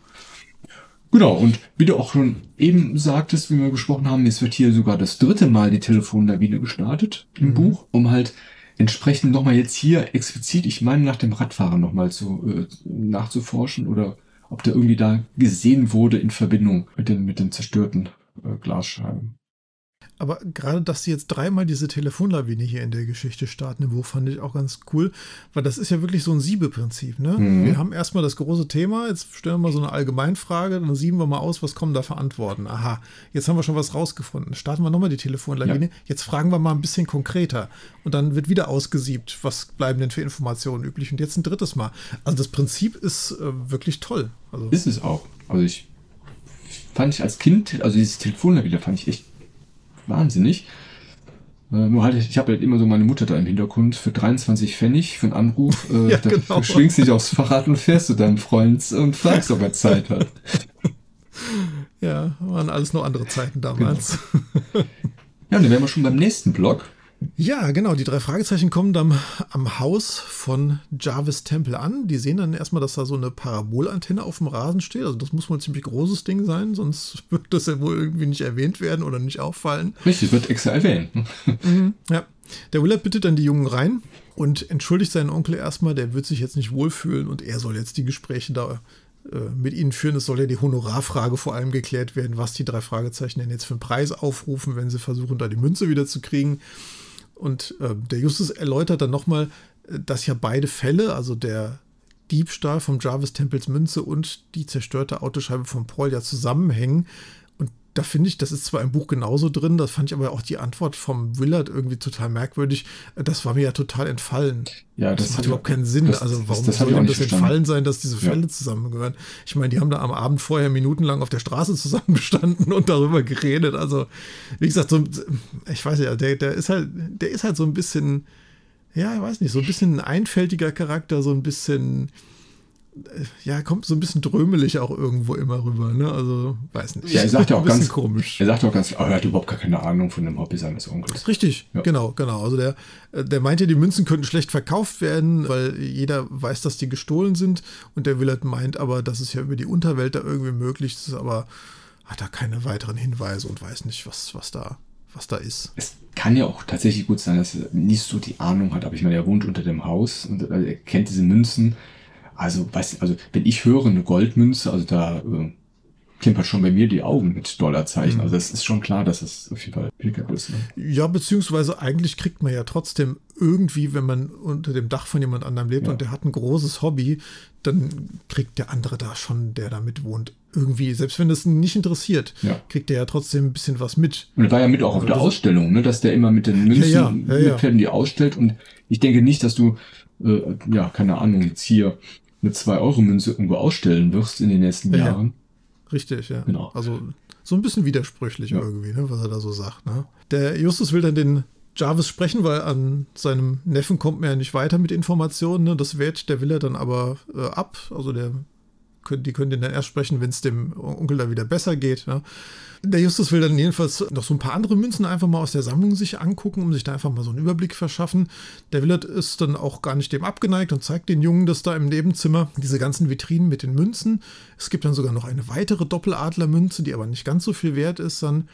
Und während die sich da so umgucken, kommt auf einmal überhaupt nicht krank, sondern bei bester Gesundheit irgendwie der Jarvis Tempel rein und tobt darüber, dass die Jungen da in seiner Sammlung rumschnüffeln. Und mit Pluto kommt er, ja. Ja, ja. Er sagt dann auch klipp und klar, dass sein Neffe ein Lügner ist, wenn er den Jungen weiß gemacht hat, er würde ihnen einen Auftrag erteilen, um die Münzen da jetzt zu suchen. Verneint das auch nochmal vehement und scheucht die Jungen da wirklich äh, aus dem Haus raus. Ne? Und selbst die Sarah, die da zu dem Gespräch dazukommt, kann ihn da jetzt auch nicht beschwichtigen. Und der Willard ist ja auch ganz verdutzt und sagt, er versteht gar nicht, warum sein Onkel da irgendwie so einen Sinneswandel jetzt hat. Und er wird sich dann bei den drei Fragezeichen nochmal melden, wenn der Jarvis sich das irgendwie anders überlegt hat. Aber ich finde, er reagiert ziemlich gut, der Willard. Also er weiß ja, ja warum er das souverän. warum er macht, sehr souverän. Ja. Also ja. auch gut gesprochen. Vielleicht eine kurze Frage, bevor du mit dem Buch weitermachst. Ja. Ich wird eigentlich geklärt, wie er an die Münzen rangekommen ist, der Jarvis. Hatte die irgendwie. Nee wird gar nicht geklärt, ne? Weil ich da. Gibt gar keine. Gibt über die, die Person oder die, die äh, Leute der Familie Tempel gibt es sehr wenig Informationen, Informationen finde ne? ich. Okay. Ja, da werde ich auch im, im Fazit nochmal was okay, dazu sagen. Gut. Aber hast du völlig recht, das wird nicht geklärt, wie der zu seinem Reichtum gekommen ist. Zu, zumindest habe ich nicht gelesen, vielleicht habe ich es auch überlesen. Das ja, ich, deswegen, deswegen wollte ich jetzt gerade mal Chance nutzen und fragen, weil ich habe es nämlich auch nicht gelesen. Nee, dann also wenn wir es beide nicht gelesen haben, steht es bestimmt auch nicht drin. Ja, ja. ja. ja, als letztes bezweifeln die drei Fragezeichen äh, jedenfalls irgendwie sehr stark, dass der Jarvis da irgendwie an Gedächtnisschwund leidet. Ne? Also das ja. kam denen jetzt nicht so vor. Ja, im Buch auch hier ein kleines bisschen anders, aber auch nicht großartig. Zunächst wird auf das Klingeln, als sie am Haus ankommen, erstmal nicht reagiert, weshalb sie dann erstmal um das Haus herumgehen, beziehungsweise vorher hören sie noch eine zornige Stimme mhm. im Obergeschoss des Hauses. Und als dann keiner aufmacht, nach wie vor gehen sie mal ums Haus rum. Und da sehen sie dann erst die Parabolantenne. Also die steht nicht frei, wenn man jetzt aufs Haus zugeht, irgendwie mitten im Garten, sondern erst irgendwo hinten dann. Ja. Und ganz interessant ist noch, dass der Willard, und das ist auch ein wichtiger Hinweis im Buch, während des Gesprächs mit den drei Fragezeichen immer wieder auf die Uhr guckt. Ja, das ist so ein kleiner, so ein kleiner Hinweis auch wieder. Auf jeden Fall ein Fingerzeig. Also das, sucht der Zeit zu schinden, ja. Ja, genau. Und man erfährt hier im Buch auch, warum diese eine Münze jetzt so extrem wertvoll ist, die abhanden gekommen ist. Die wurde nämlich nur in einem Jahr und auch mit einem besonderen Verfahren, so einer ultra-Hochreliefprägung hm. hergestellt. Und deswegen ist die so kostbar. Ja. Der Justus fragt in dem Gespräch mit dem Willer tatsächlich dann auch nochmal über die Antenne, die sie da im Garten gesehen haben. Das ist im Hörspiel nicht drin weil er sieht gar keinen Fernseher. Mhm. Und warum sollte man so eine große Antenne da haben oder so eine Schüssel, wenn man überhaupt kein Empfangsgerät irgendwie hat? Ne? Und der Willard sagt, es gäbe für ihn und die Sarah da so einen Hobbyraum im Keller vermutlich, aber da sein Onkel sich jetzt ausruht, kann er den Jungen das nicht zeigen. Das fand ich ein bisschen merkwürdig, weil der Jarvis ruht sich ja nicht im Hobbykeller wahrscheinlich aus, wenn es ziemlich gut geht, oder? Also, ja, vielleicht guckt er da einen Film, wo er gar keinen Fernseher hat. wer ne? weiß, wer weiß. Weil kein Fernseher. Ja. ja. ja, stimmt, das ist, das ist wirklich komisch, ja. Das Ach, ja, und im Hörspiel ist diese Erwähnung der Antenne eigentlich völlig überflüssig. Also gut, das unterstreicht nochmal diesen, diese Affinität von der Sarah zur Elektronik und allem Möglichen, dass sie da so ein Ding da in der, äh, im Garten stehen haben natürlich, aber ähm, im Buch ist er ja eigentlich eher dadurch dann verdächtig, dass er die da nicht in das Hobbyzimmer leiten will, wo ja. angeblich der Fernseher steht. Ne? guck also. an, da bin ich tatsächlich, also ich finde, dass die Antenne im Hörspiel viel zu wenig Beachtung geschenkt wird. Die wird nämlich nur vom Erzähler, glaube ich, kurz mal Richtig, erwähnt. Das, die ja. kommt in einem Satz nur vor. Ja, ja. aber ich finde schon, das ist mh, mm, mit, mit dem Einfingerzeig, den du eben sehr schön aufgezeigt hast, dass er immer so ein bisschen auf die Uhr guckt, nervös finde ich das mit Antenne trotzdem im Hörspiel zu wenig Beachtung. Also, weil ich finde, wir kommen später nochmal auf, auf, auf diese Antenne zu sprechen, beziehungsweise warum diese Antenne haben. Ja gut, CB-Funk, ne, das ist ja auch schon mal erwähnt worden. Also ich hätte mir gewünscht, ein bisschen im Hörspiel ein bisschen mehr davon zu erfahren. Ja, man hätte das ja durchaus in das Gespräch auch einführen genau, können, ja, ja. dass der dann nochmal nach der Antenne fragt. Das dauert ja jetzt auch nicht so lange. Ne? Also, Richtig, ja. Ja, als letztes würde ich auch da an der Stelle nochmal einen sehr, sehr guten Fingerzeig vom Alfred Hitchcock aus dem Buch ganz gerne vorlesen. Ja, gerne. Denn als die drei Fragezeichen dann aus dem Haus gefegt werden und sich darüber wundern, dass er jetzt gar nicht irgendwie meinen, dass der irgendwie, ja, wie, wie sagt der Peter so schön, dass der Alte eine Mattscheibe hat. Das mhm. fand ich auch einen sehr tollen Satz. Stehen die halt vor dem Haus kurz noch und sehen dann vor dem Haus einen roten Datsun stehen mhm. und gehen dann. So, und dann kommt als letztes Ende dieses Kapitels noch der Fingerzeig von Hitchcock. Zuweilen ein wenig respektlos in der Ausdrucksweise dieser Peter. Wenn ich ebenso respektlos wäre, könnte ich doch nun ohne weiteres behaupten, dass unser erster Detektiv soeben seinerseits eine Matsch na lassen wir es gut sein. Sonst könnte Justus rot sehen. Oh. Also auch wieder so mit der Nase mitten reingestummt, ja, auf das rote Auto, was da in der Einfahrt steht. Aber toll gemacht an der Stelle von der Frau Puschert mhm. wieder. Ja, im Hörspiel geht es dann weiter mit den Ermittlungen. Das heißt, der Wagen von Paul wird gründlich durchsucht. Das hätte ich mir wahrscheinlich ein bisschen früher gewünscht, dass sie da mal ein bisschen Definitiv. Nachschauen. Eigentlich direkt nachdem sie den Auftrag annehmen. Genau. Weil es, ne? es ist schon eine Art Spurensicherung. Also das ist ja der Tatort im Tatort, Prinzip. Genau, was macht, richtig, was macht man genau. als Detektiv sich erstmal einen Tatort angucken, oder? Genau. Und die finden tatsächlich was, finden verschiedene Sachen, aber zumindest ein kleines Stückchen Blei. Ich meine, sie wird auch platt getreten. Hm? Ja, die drei denken, oh, ja, keine Ahnung, aber Justus, na, der hat so die Vermutung, das muss irgendeine Bedeutung haben, weil die können das nicht zuordnen. Die haben so ein paar Vermutungen, da kommen wir in einem Buchkapitel gleich zu sprechen. Und auch hier äh, kommt wieder Tante Mathilda. Wie gesagt, in meiner alten Abmischung ist ja noch die alte Stimme, aber du hast ja gesagt, in der hm, Neuabmischung genau. ist ja, ist eigentlich auch der Kommissar Reynolds neu vertont. Oder ist das auch die. Nee, das ist, müsste der gleiche sein. Das müsste gleich sein, okay. Mhm. Und sie berichtet, und das finde ich eigentlich auch nochmal einen guten Schachzug von Willard, dass er nochmal anruft und ausrichten lässt, dass sein Onkel wohl jetzt definitiv nicht möchte, dass die drei ermitteln sollen. Also quasi wird dann nochmal äh, bestätigt, was da passiert ist und vielleicht will er dann nochmal so ein bisschen vor allem ja. sehr zeitnah. Ne? Sehr zeitnah. Also der ruft nicht am nächsten Tag oder genau. so an, sondern ja. die sind ja da weggegangen, sind das Auto untersuchen gegangen und dann zum Schrottplatz gefahren. Also ja. das wird jetzt nicht, nicht länger als eine Stunde vielleicht gedauert haben oder so. Vermute ich auch, genau. Aber ich finde, das ist ein guter Schachzug von Billard, um dann nochmal so ein bisschen das zu, ja, Bogen zu blätten oder auf jeden mhm. Fall da einen Schlussstrich zu ziehen. Justus fragt dann Tante Mathilde, ob irgendwas äh, Auffälliges passiert ist, während die nicht da waren. Das kommt so ein bisschen für mich im Hörspiel, ja, fällt irgendwie vom Himmel, warum auf einmal da auf die Idee kommt. Finde ich genauso, ja. Ja. Und auch so konkret. Ja, letztendlich. Er fragt, er fragt ja ganz konkret, ist denn einer an der Telefonleitung gewesen? ja, letzt, ne? letzt, letztendlich schon, genau. Warum fragt er hier tatsächlich gezielt? Und äh, für mich fehlt hier da definitiv der Zusammenhang. Und wie gesagt, es wird im Hörspiel dann nochmal bei den weiteren Ermittlungen hier definitiv vermutet, dass der Rennradfahrer der Automater ist. Und auch Justus stellt hier nochmal die offenen Fragen, die hier noch letztendlich im Raum stehen. Wie ist die Vorgehensweise? Was ist das Motiv? Kennt er die Standorte oder woher kennt er die Standorte der Polizei und so weiter und so fort? Und ähm, da äh, ist auch wieder eine interessante Szene von Bob, wieder ein Sätzchen im Hörspiel, der schon dritten Mal mir auffällt jetzt hier im Hörspiel und meinte, ach, das ist alles, was wir bis Montag zu klären haben? Ja, fand ich auch total merkwürdig. Ist doch genug eigentlich, oder? Ja, also vor allem sagt, sagt das so enttäuscht, weil was will er ja. denn? Dann legt sich doch auf die Lauer oder so. Also ich denke mir, das ist ja jede Menge zu tun bis zum Wochenende. Richtig, und, ja. Ja, die Polizei braucht ja schon sechs Wochen, dann ähm, gut. Ja, und hier im Hörspiel, wie gesagt, die Telefonlawine nochmal erwähnt, mit dem gezielten Punkt halt nochmal den Rennradfahrer ein bisschen auszuspionieren. Und es gibt ja auch hier wieder sehr viele Anrufe und Meldungen zu diesem Rennradfahrer. Und im Fazit wird halt gesagt, dass viele erkennen, dass er etwas unter dem Trikot hervorzieht. Und dann kommt der Geistesblitz von Bob. Der fällt da zum vierten Mal auf. Ja. Ne? Der Kerl schießt mit einer Luftpistole. Ach nee. Also, das ist natürlich der Punkt, wo ich mir denke, ja, ich habe überlegt, kann man vielleicht drauf kommen? Also ich weiß nicht, ob er tatsächlich in der Freizeit mit so einer Luftpistole schießt, mag ja alles sein. Aber hätten die drei auch Gut, sie haben spät das Auto durchsucht, haben das Bleistückchen spät gefunden, das kann man noch verzeihen, sage ich mal. Aber dieses Bleistückchen, das wird ja gar nicht mehr erwähnt. Also das hätten wir vielleicht dann nochmal untersuchen können oder vielleicht vorher nochmal erwähnen können, was es ist, könnte eventuell das sein oder vielleicht ist das auch der Geistesplatz von Bob, keine Ahnung. Ich finde gerade an der Stelle, wenn du sagst, als sie das Projektil gefunden haben, Da hätte vielleicht ja einer auf die Idee kommen ja. können, hey, das sieht aus wie äh, die Hülse von einer Pistole. Ja, der Bob zum könnte Beispiel, denn, ne? ja, könnte denn vielleicht der, äh, der Automater mit einer, äh, mit einer Pistole auf die Scheibe ja, schießen? Genau. Und hätte ein anderer sagen können, nee, das hätten ja alle hören müssen oder sonst irgendwas, dass da irgendwie so eine Schusswaffe schon mal so ein bisschen eingeleitet wird vielleicht. Ne? Ja. Aber ich gebe dir da völlig recht, weil äh, auch, warum kennen die auf einmal alle eine Luftpistole? Woher wissen die auf einmal alle, was das ist?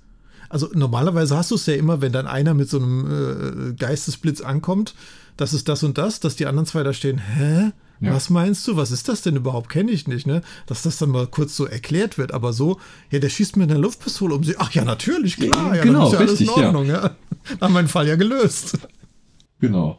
Aber was dann wieder ein bisschen besser ermittelt ist, finde ich, aus diesen Indizien, die die drei Fragezeichen und Paul ja ermittelt haben und auch durch die Zeugenaussagen, Telefonlawine, dass der Rennradfahrer flüchtet. Das wird ja, glaube ich, auch von, von einem im Hörspiel erwähnt, von einer mhm. Bandansage. Mhm. Und da, ja, da rattern vielleicht ein paar Zahnrädchen und sowas und dann, na, er wird gewarnt über Kopfhörer, über CB-Funk. Vielleicht hatte er Funk tatsächlich im, im Fahrrad. Und ähm, da ist auch der Hinweis mit dem, ja, dem CB-Funk, dass auch eventuell die drei Fragezeichen abgehört werden. Und auch die ganzen Ermittlungsarbeiten gehen weiter. Es geht um das Motiv sozusagen.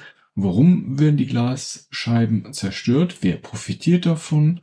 Natürlich ein Hersteller von Autofenstern. Und da hat der Just tatsächlich schon mal recherchiert. Es gibt eigentlich nur einen Lieferanten in Rocky Beach, der diese Autoscheiben halt liefert oder herstellt. Ich weiß gar nicht, ob er die tatsächlich selber herstellt oder im, auf jeden Fall im Großkundenmarkt verkauft. Das ist die Margin Glass Company. Das ist ja eben auch schon vorgestellt, denn der hat den Eigentümer. Hm, ich glaube, liefert. Also ich glaube, das ist ein Großhandel. Großhandel sozusagen, genau. Ja, ja gut, CB-Funk, das hat es ja eben schon erwähnt, das ist das Citizen Band Radio, das ist ein Jedermannsfunk. Mhm. Das haben wir früher auch gemacht. Kosten, nee, also ich glaube, mein Onkel hat das mal gemacht. Ich glaube, ich, ich, ich kann mich nicht mehr ganz genau erinnern, aber ich glaube, es gab einen Kanal, den man nicht benutzen durfte, selbst beim CB-Funk. Das okay. war so ein Notfallkanal. Ja, das kann sein. Ich weiß nur, dass äh, er am oberen Ende der Kurzwelle irgendwie ist in Deutschland. Das kann sein, ja. Also für diese Technik habe ich mich damals überhaupt nicht so richtig interessiert, aber ich habe damals im Nachbarort einen Freund gehabt und äh, hm. da haben wir tatsächlich die eine oder andere Funksession abends dann eingelegt. Oh, das. Ja, das war, war, lustig, ja, ja. Ich meine, ich kann es verstehen. Wie gesagt, äh, die 23 Pfennig, das war tatsächlich ein Ausgespräch. Und das ist ja, ja weiß nicht, sechs Minuten oder irgendwie so war das. Mhm. Dann gab es die nächsten 23 Cent und da kommt mir eigentlich ja sehr schnell hin. Ja, im Buch wird es ein bisschen ausführlicher. Wie immer. Ja, sozusagen. Und hier wird nochmal ein Fingerzeig von Alfred Hitchcock dieses psychologische Phänomen erwähnt. Das ist das, was ich eben meinte mit dem, dass das Gehirn bestimmte Elemente halt ausblenden kann. Da gibt er nochmal so ein bisschen Hinweis darauf, um das ein bisschen zu untermauern, warum vielleicht Polizisten den nicht als Täter gesehen haben oder warum das immer so als Nebenbei-Erwähnung von den ganzen vielen Telefonlawinenanrufer ist. Justus äh, verifiziert nochmal hier bestimmte Aussagen von, von, den, von den Anrufenden, dass in bestimmten Bereichen ja keine Scheiben zu Buch gegangen sind, wo tatsächlich die äh, Polizisten Wache gestanden haben. Und man merkt richtig, Justus hat hier auch wieder ein bisschen, ja, hat sich ein bisschen festgebissen. Er möchte auch den Täter selber überführen. Er ist ein bisschen, glaube ich, ja, von Kommissar Reynolds. Ich weiß nicht, ob der immer beleidigt ist, der Justus, aber mh, hm, er möchte schon gerne, ja, selber den Täter finden, weil Peter will direkt die Polizei rufen. Na, jetzt haben wir jetzt alles rausbekommen, jetzt müssen wir unbedingt hier ähm, den, den, den, den Täter stellen. Wir brauchen die Polizeihilfe, weil der Kommissar Reynolds hat ja auch ein bisschen gewarnt, wie du eben meintest. Also, ja, jemand, der so viel einen so hohen Wert stiehlt, der geht eventuell auch ja, einen Schritt weiter. Mhm. Im Buch gibt es nochmal eine Szene, die nicht im Hörspiel vorkommt. Und zwar es gibt einen der sogenannten Fake-Anruf. Es gibt eine angebliche Festnahme, dass die Polizisten tatsächlich diesen, diesen Automater gefunden haben. Ich habe überlegt, ob es vielleicht Skinny Norris war, der dann da angerufen hat, um die. Nein, wir wissen doch, dass es die Sarah Temple wahrscheinlich. Ja, aber so am Anfang dachte Mit ich. Mit ihrem orientalischen Akzent wieder. Orientalischen, ja, genau, auf jeden Fall, ja. ähm, aber genau dieser, dieser Anruf, die fahren natürlich dann hin und sehen, dass ja nichts passiert ist. Und ich glaube, das ist so der Geistesblitz für Justus. Zumindest habe ich das so verstanden, dass der Rennradfahrer definitiv gewarnt wird. Vor allem, die haben ja noch richtig Stress in Anführungszeichen dann rechtzeitig dahin zu kommen. Die wollen ja eigentlich zum Onkel Titus und fragen, ob der die rüberfährt, Richtig, aber der kann stimmt. nicht, weil ja. die, äh, die Tante Mathilda ist mit Patrick und Kenneth unterwegs im Lieferwagen, ja. Und der Titus selber erwartet einen wichtigen Telefonanruf und kann nicht weg jetzt. Ja, ja und richtig. deswegen, ähm, ja. Genau. Fahren wieder zurück, die drei Fragezeichen, untersuchen dann den Telefonmast obwohl ja eigentlich schon viel früher von Tante Mathilde ja da erzählt wurde, dass jemand da war und finden wohl ein kleines Kästchen mit Telefondrähten und so wie ich das verstanden habe, vermuten die auch eine Funkverbindung, also nicht nur, dass das durch ein Kabel irgendwie abgehört wird, tatsächlich über Funk. Und das ist auch hier dieser Hinweis mit diesem CB-Funk wieder. Das muss ein Fachmann irgendwie gewesen Genau, es muss definitiv zumindest jemand, der sich gut damit auskennt. Gut damit auskennt. Wir wissen ja mittlerweile, wer sich gut damit auskennt oder wer CB-Funk hört.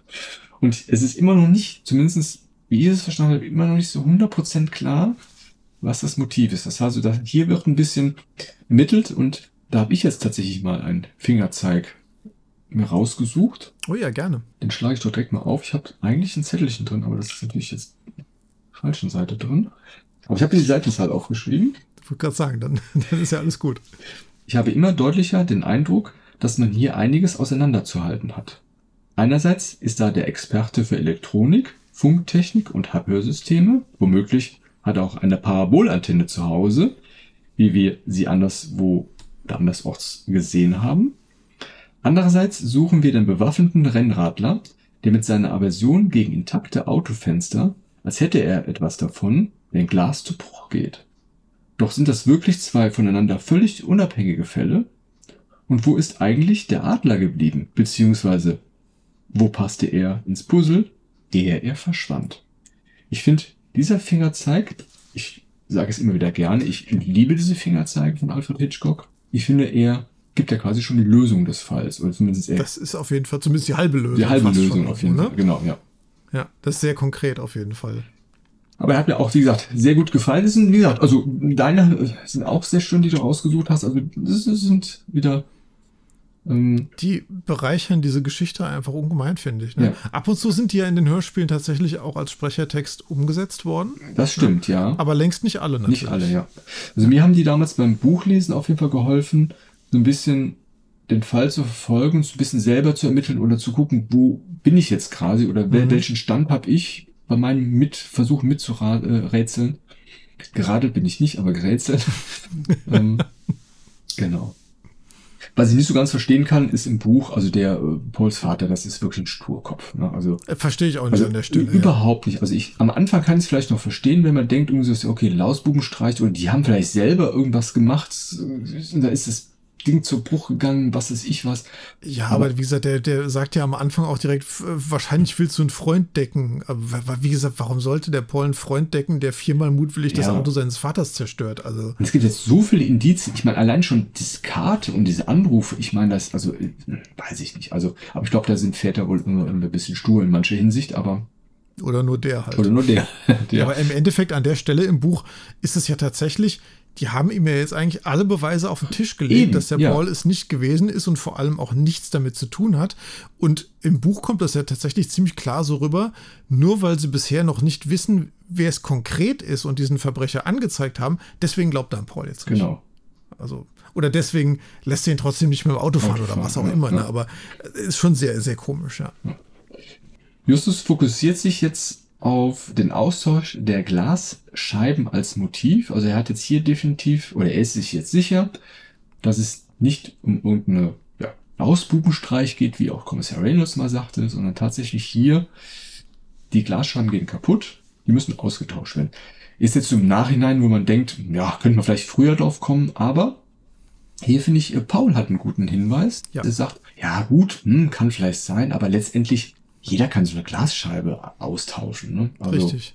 Aber kannst an jeder Tankstelle oder jeder Reparaturwerkstatt irgendwo. Genau, machen, ne? richtig, ja, ja. Und da kommt auch wieder Justus und meinte, ja, ja gut, aber wer kauft denn oder wo werden die denn gekauft? Und da gibt es nur eine einzige Firma in Rocky Beach, das ist die Magen Glass Company. Die vor allem für Rocky Beach, aber auch die ganze Umgebung tatsächlich liefert. Ja?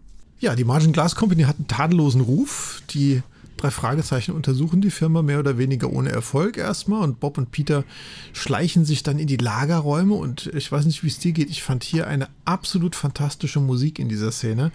Das auch wirklich so eine, die wird auch, glaube ich, sonst nirgendwo mehr weiter verwendet, wenn ich es richtig im Kopf habe. So ein bisschen, so ein bisschen schummrig. Ja, ein bisschen so sehr, sehr, sehr bedrohlich, sehr bedrohlich. mystisch so, ne, aber äh, also da ist Spannung drin auf jeden Fall mhm. in dieser Szene durch die Musik und vor allem gerade wenn Peter dann dieses Rennrad entdeckt, dann ändert sich die Musik so zu ein bisschen harmonischere, harmonischere Klänge irgendwie, mhm. ne, so wie auf dem Weg zum Rätsel oder zur Lösung und beim Lösung gefunden kommt so ein Musikwechsel irgendwie Musikwechsel. rein. Super, aber super. aber ist ja im Lagerraum, arbeiten da keine Leute? Anscheinend nicht. nicht ne? Das ist anscheinend nur so ein Lager, wenn einer was haben will, geht er kurz mal hin, holt und geht wieder. Also. Ja, der Peter hat jedenfalls äh, wieder mal seines Charakters typisch Angst, dass es eine gefährliche Arbeit ist, die sie da jetzt haben an der Stelle. Und ja, wie gesagt, Peter findet dann dieses Rennrad mit dem kompletten Zubehör des Automaters in so einem kleinen Büro in dieser Lagerhalle. Just in diesem Moment kommt dann auch der Verbrecher und will seine Sachen verschwinden lassen. Mhm.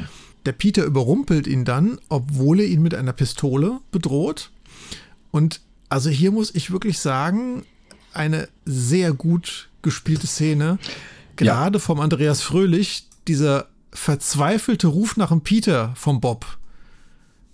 Wahnsinn. Also habe ich in dieser Emotionalität nie wieder gehört und eine Szene, die für mich ganz groß raussticht in der ganzen, in der ganzen Serie bisher. Also da bin ich auf jeden Fall dabei. Das ist sehr schön. Und hier merkt man, dass die drei tatsächlich eher für sich spielen und gar nicht so ablesen.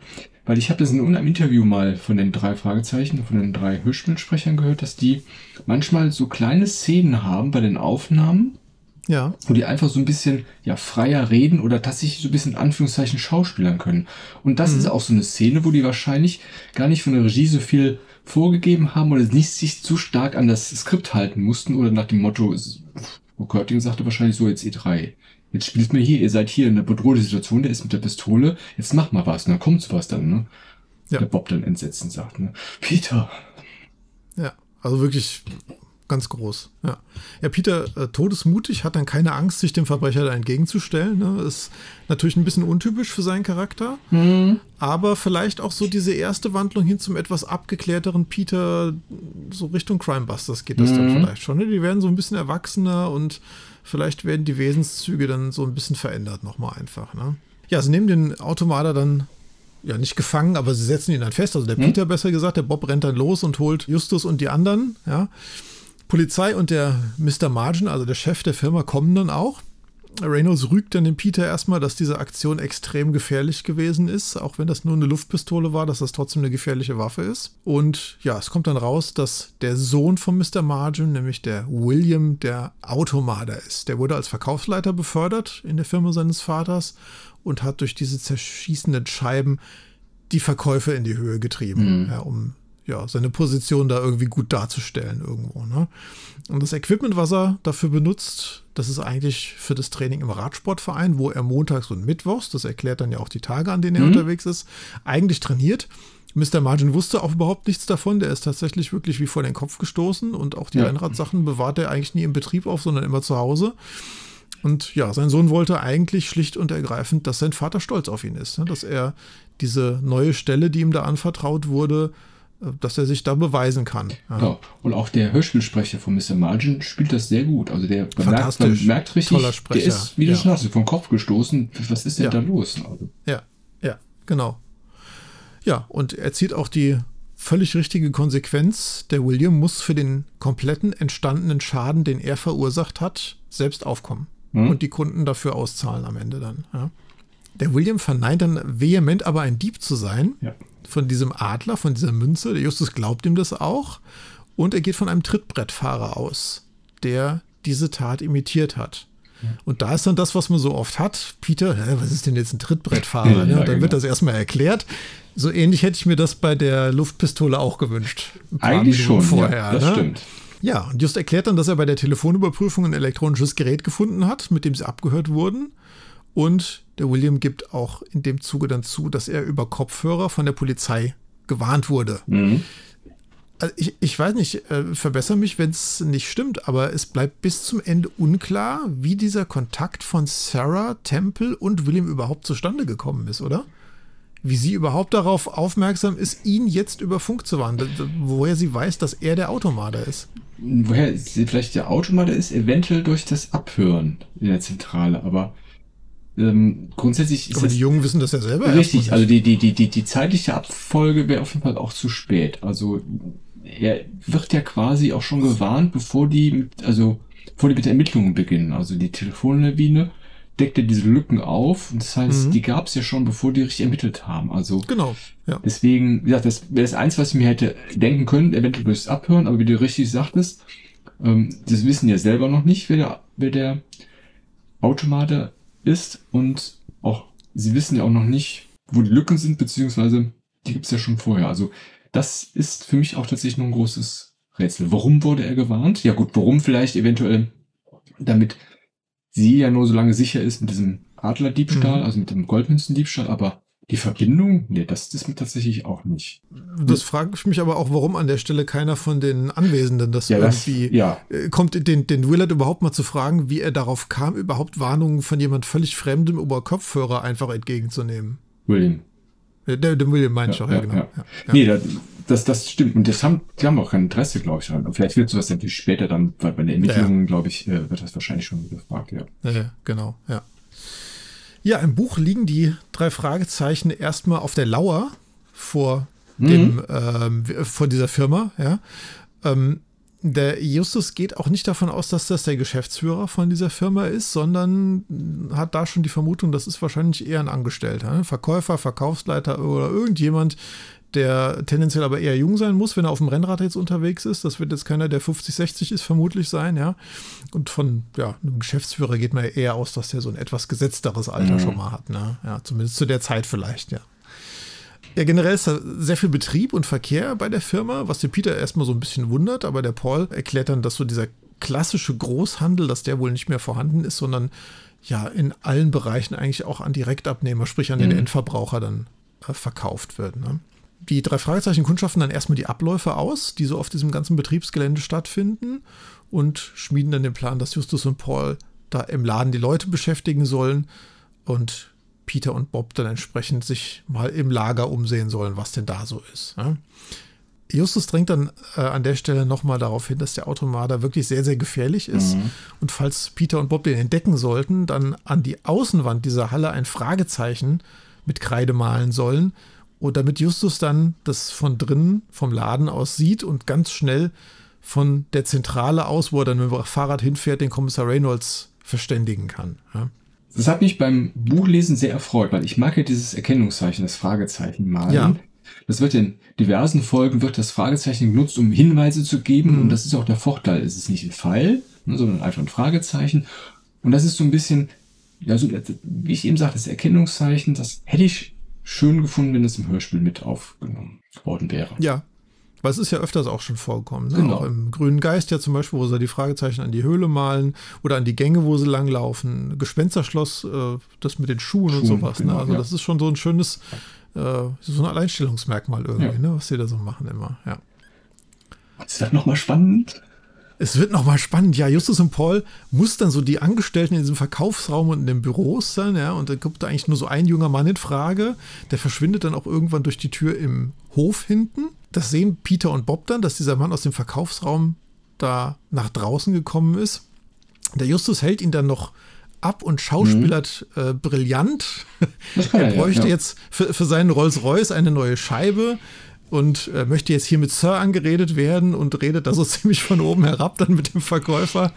Der, der geht dann schließlich auch nach der Scheibe gucken, wobei ich das wieder komisch finde, weil eigentlich müsste der doch im Lager jetzt nach der Scheibe gucken, aber er macht das dann irgendwo im Verkaufsraum anscheinend. Irgendwie. Ja, vielleicht haben die da noch irgendwelche Buchhaltung, also ob sie so ob auf Lager ja, haben oder welchem Regal ja. das steht. Also das kann durchaus sein, ja.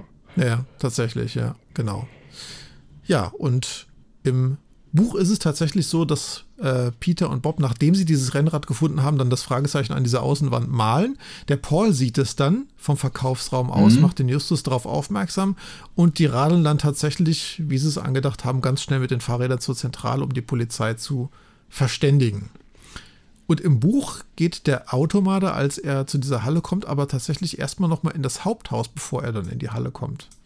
Was der da macht, wird nicht weiter beschrieben, aber der geht erst nochmal ins Ladengeschäft sozusagen. Ja. Mhm. ja, Kommissar Reynolds kommt dann und holt mit Polizisten Justus und Paul vom Schrottplatz ab. Er kann jetzt auf dem Weg dahin gar nicht glauben, dass der Mr. Margin was damit zu tun haben soll, denn er kennt ihn wohl persönlich tatsächlich. Äh, der Justus erzählt ihm dann auch wiederholt nochmal, dass er nicht glaubt, dass der Mr. Margin selbst der Automader ist, sondern dass das irgendeiner aus seiner Firma sein muss. Und da ist das Ende tatsächlich nochmal ganz anders gemacht, doch mal mit deutlich mehr Action jetzt. Mhm. Also als sie dann ankommen, rast der Automater der ja mit seinem Auto an ihnen vorbei und Bob brüllt, dass er den Peter jetzt entführt hat mhm. und mit ihm im Auto sitzt. Ne? Er rast dann dummerweise aber in eine Sackgasse und will zu Fuß flüchten. Und der Peter ein zweites Mal relativ mutig rennt hinter ihm her und reißt ihn dann zu Boden und hält ihn dann fest, bis die Polizisten kommen und ihn ne? in. Gewahrsam nehmen. Ja. Wobei ich sagen muss, dass ich das im Hörspiel gut finde, dass sie das rausgelassen haben. Also das ist jetzt so eine Action-Szene, die hätte ich nicht gebraucht in der Geschichte. Ja. Ich finde das tatsächlich im Hörspiel ein bisschen besser gelöst, dass er den da selbst überrumpelt und äh, da diese, diese Spannung und diese Gefahr nochmal ja, ein bisschen deutlicher irgendwie auch vorkam. Der Peter sagt im äh, Buch auch, dass der Automat ihm gar nicht so gefährlich vorgekommen wäre, sondern eher ängstlich tatsächlich. So. Das ist mir auch aufgefallen, ja. Ja, ja, ja. Äh, ganz interessant ist noch, dass der Kommissar Reynolds den Mr. Margin ähm, duzt beim ersten Ansprechen ja. und, nicht, und sich nicht siezen wie im Hörspiel erst beim zweiten Mal sieht er ihn dann auch und beim dritten Mal macht er dann irgendwie beides. Das ist eigentlich ganz interessant. Eventuell mehr, um in seiner Funktion da als Polizist irgendwie aufzutreten, dass er sich da jetzt nicht sicher ist, wie er ihn jetzt ansprechen ja. soll, weil er kennt ihn persönlich, ist aber in offizieller Funktion jetzt hier. Im englischen Original ist das ja obsolet. Da gibt es ja nur You. Genau, da, da stellt you. sich die Frage gar nicht. Das heißt, das wurde tatsächlich für die deutsche Übersetzung im Buch so gemacht. Ne? Ja. Wobei, jetzt mir nochmal die Szenen im Hörspiel anhöre, da sagt der Mr. Margin auch, ah ja, komm, ich habe sie gar nicht erkannt. Also nach dem Motto, ah ja, da, ja. Ne, also das scheint schon eine vertrautere Person zu sein. Oh. Ja. Aber auch ein Kommissar hat Freunde. Äh, definitiv, ja, ist auch noch ein Mensch. Ja. ja. Der William Martin bleibt im Buch vehement erstmal dabei, dass er mit dieser ganzen Sache überhaupt nichts Richtig, zu tun hat. Ja. Der gibt tatsächlich erst zu, dass er der Automater ist, als es darum geht, hier, du hast hier eine Münze von 250.000 Dollar gestohlen wo er dann sagt, okay, das eine habe ich gemacht mit den Autoscheiben, aber mit der Münze habe ich jetzt wirklich nichts zu tun, ja.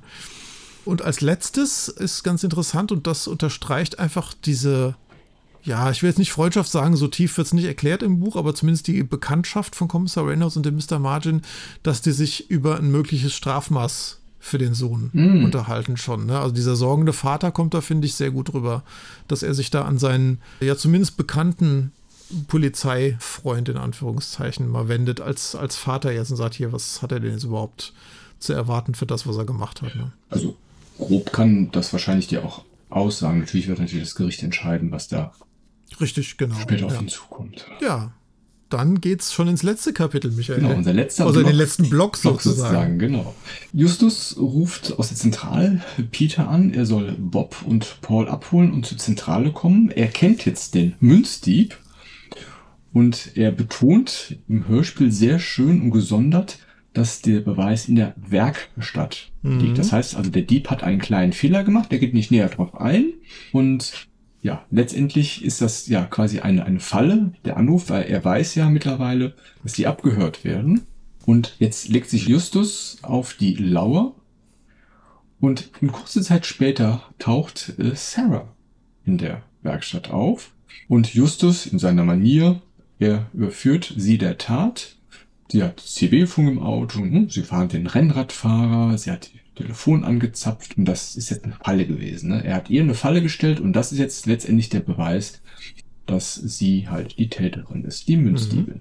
Und sie meint dann auch, ja, hm, Beweis, was habe ich hier für einen kleinen Fehler gemacht? Hm, hm. Ja, dann sagt er, das ist ganz klar, hm, sie haben die falsche Scheibe eingeschlagen. Ne? Es wurde eigentlich immer auf der Fahrerseite die Scheibe eingeschlagen und Sie haben das auf der Beifahrerseite gemacht und Sie wollten, dass der Automaler damit in Verdacht kommt und auch mit dieser Tat in Verbindung gebracht wird.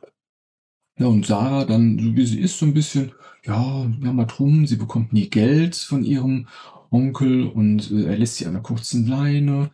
Sie, ja, da, damit ist es für sie so eine Rechtfertigung, dass sie die Münze stehlen kann. Weil es ist ja von ihrem Onkel, es ist ja wahrscheinlich in ihren Augen noch nicht mehr so richtig Diebstahl, vielleicht. Mhm. Weiß es mhm. nicht. Sarah möchte dann Justus ein Angebot machen und wenn sie die Goldmünze verkauft hat, ihm einen gewissen Geldteil zugeben, zuwenden. Aber Justus nimmt das Geldangebot nicht an und letztendlich wird dann so der Fall noch ein bisschen geklärt, dass Sarah die Wanze auch ins Telefon geschraubt hat, während die bei dem alten Jarvis waren. Also hier ist auch klar, dass Willard mit involviert war und sie abgelenkt hat. Und es wird auch hier noch mal ein bisschen spannender, denn Sarah will Justus mit einer Eisenstange schlagen mhm. und wird aber dann endlich äh, verhaftet. Äh, der Kommissar Reynolds kommt rein, Peter und Bob. Paul ist jetzt nicht mehr dabei, aber. Das ist auch merkwürdig. Ja, gut. Eigentlich hat der Peter ja die Aufgabe gehabt, den Bob und Paul anzurufen. Letztendlich schon. Bob und den Reynolds, den Reynolds aber, na gut. Aber vielleicht ist der Take einfach schon bezahlt gewesen, keine Ahnung. Möglich, er, ja. Er musste die TKG-Aufnahme machen. Ich glaube nicht Paul, die Synchronsprecherstimme von Paul ist nämlich Tarzan. Stimmt, meine ich ja. auch, ne? Ja, ich meine, du hast recht. Sascha ja. Träger. Und damit ist letztendlich die Folge zu Ende. Im Buch wird noch mal ein bisschen, ja, wie so oft, ein bisschen, ein bisschen feiner beschrieben.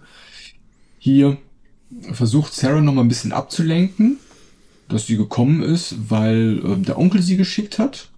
Mhm. Aber da fällt der Justus gar nicht drauf rein. Er, hat sie ja definitiv überführt.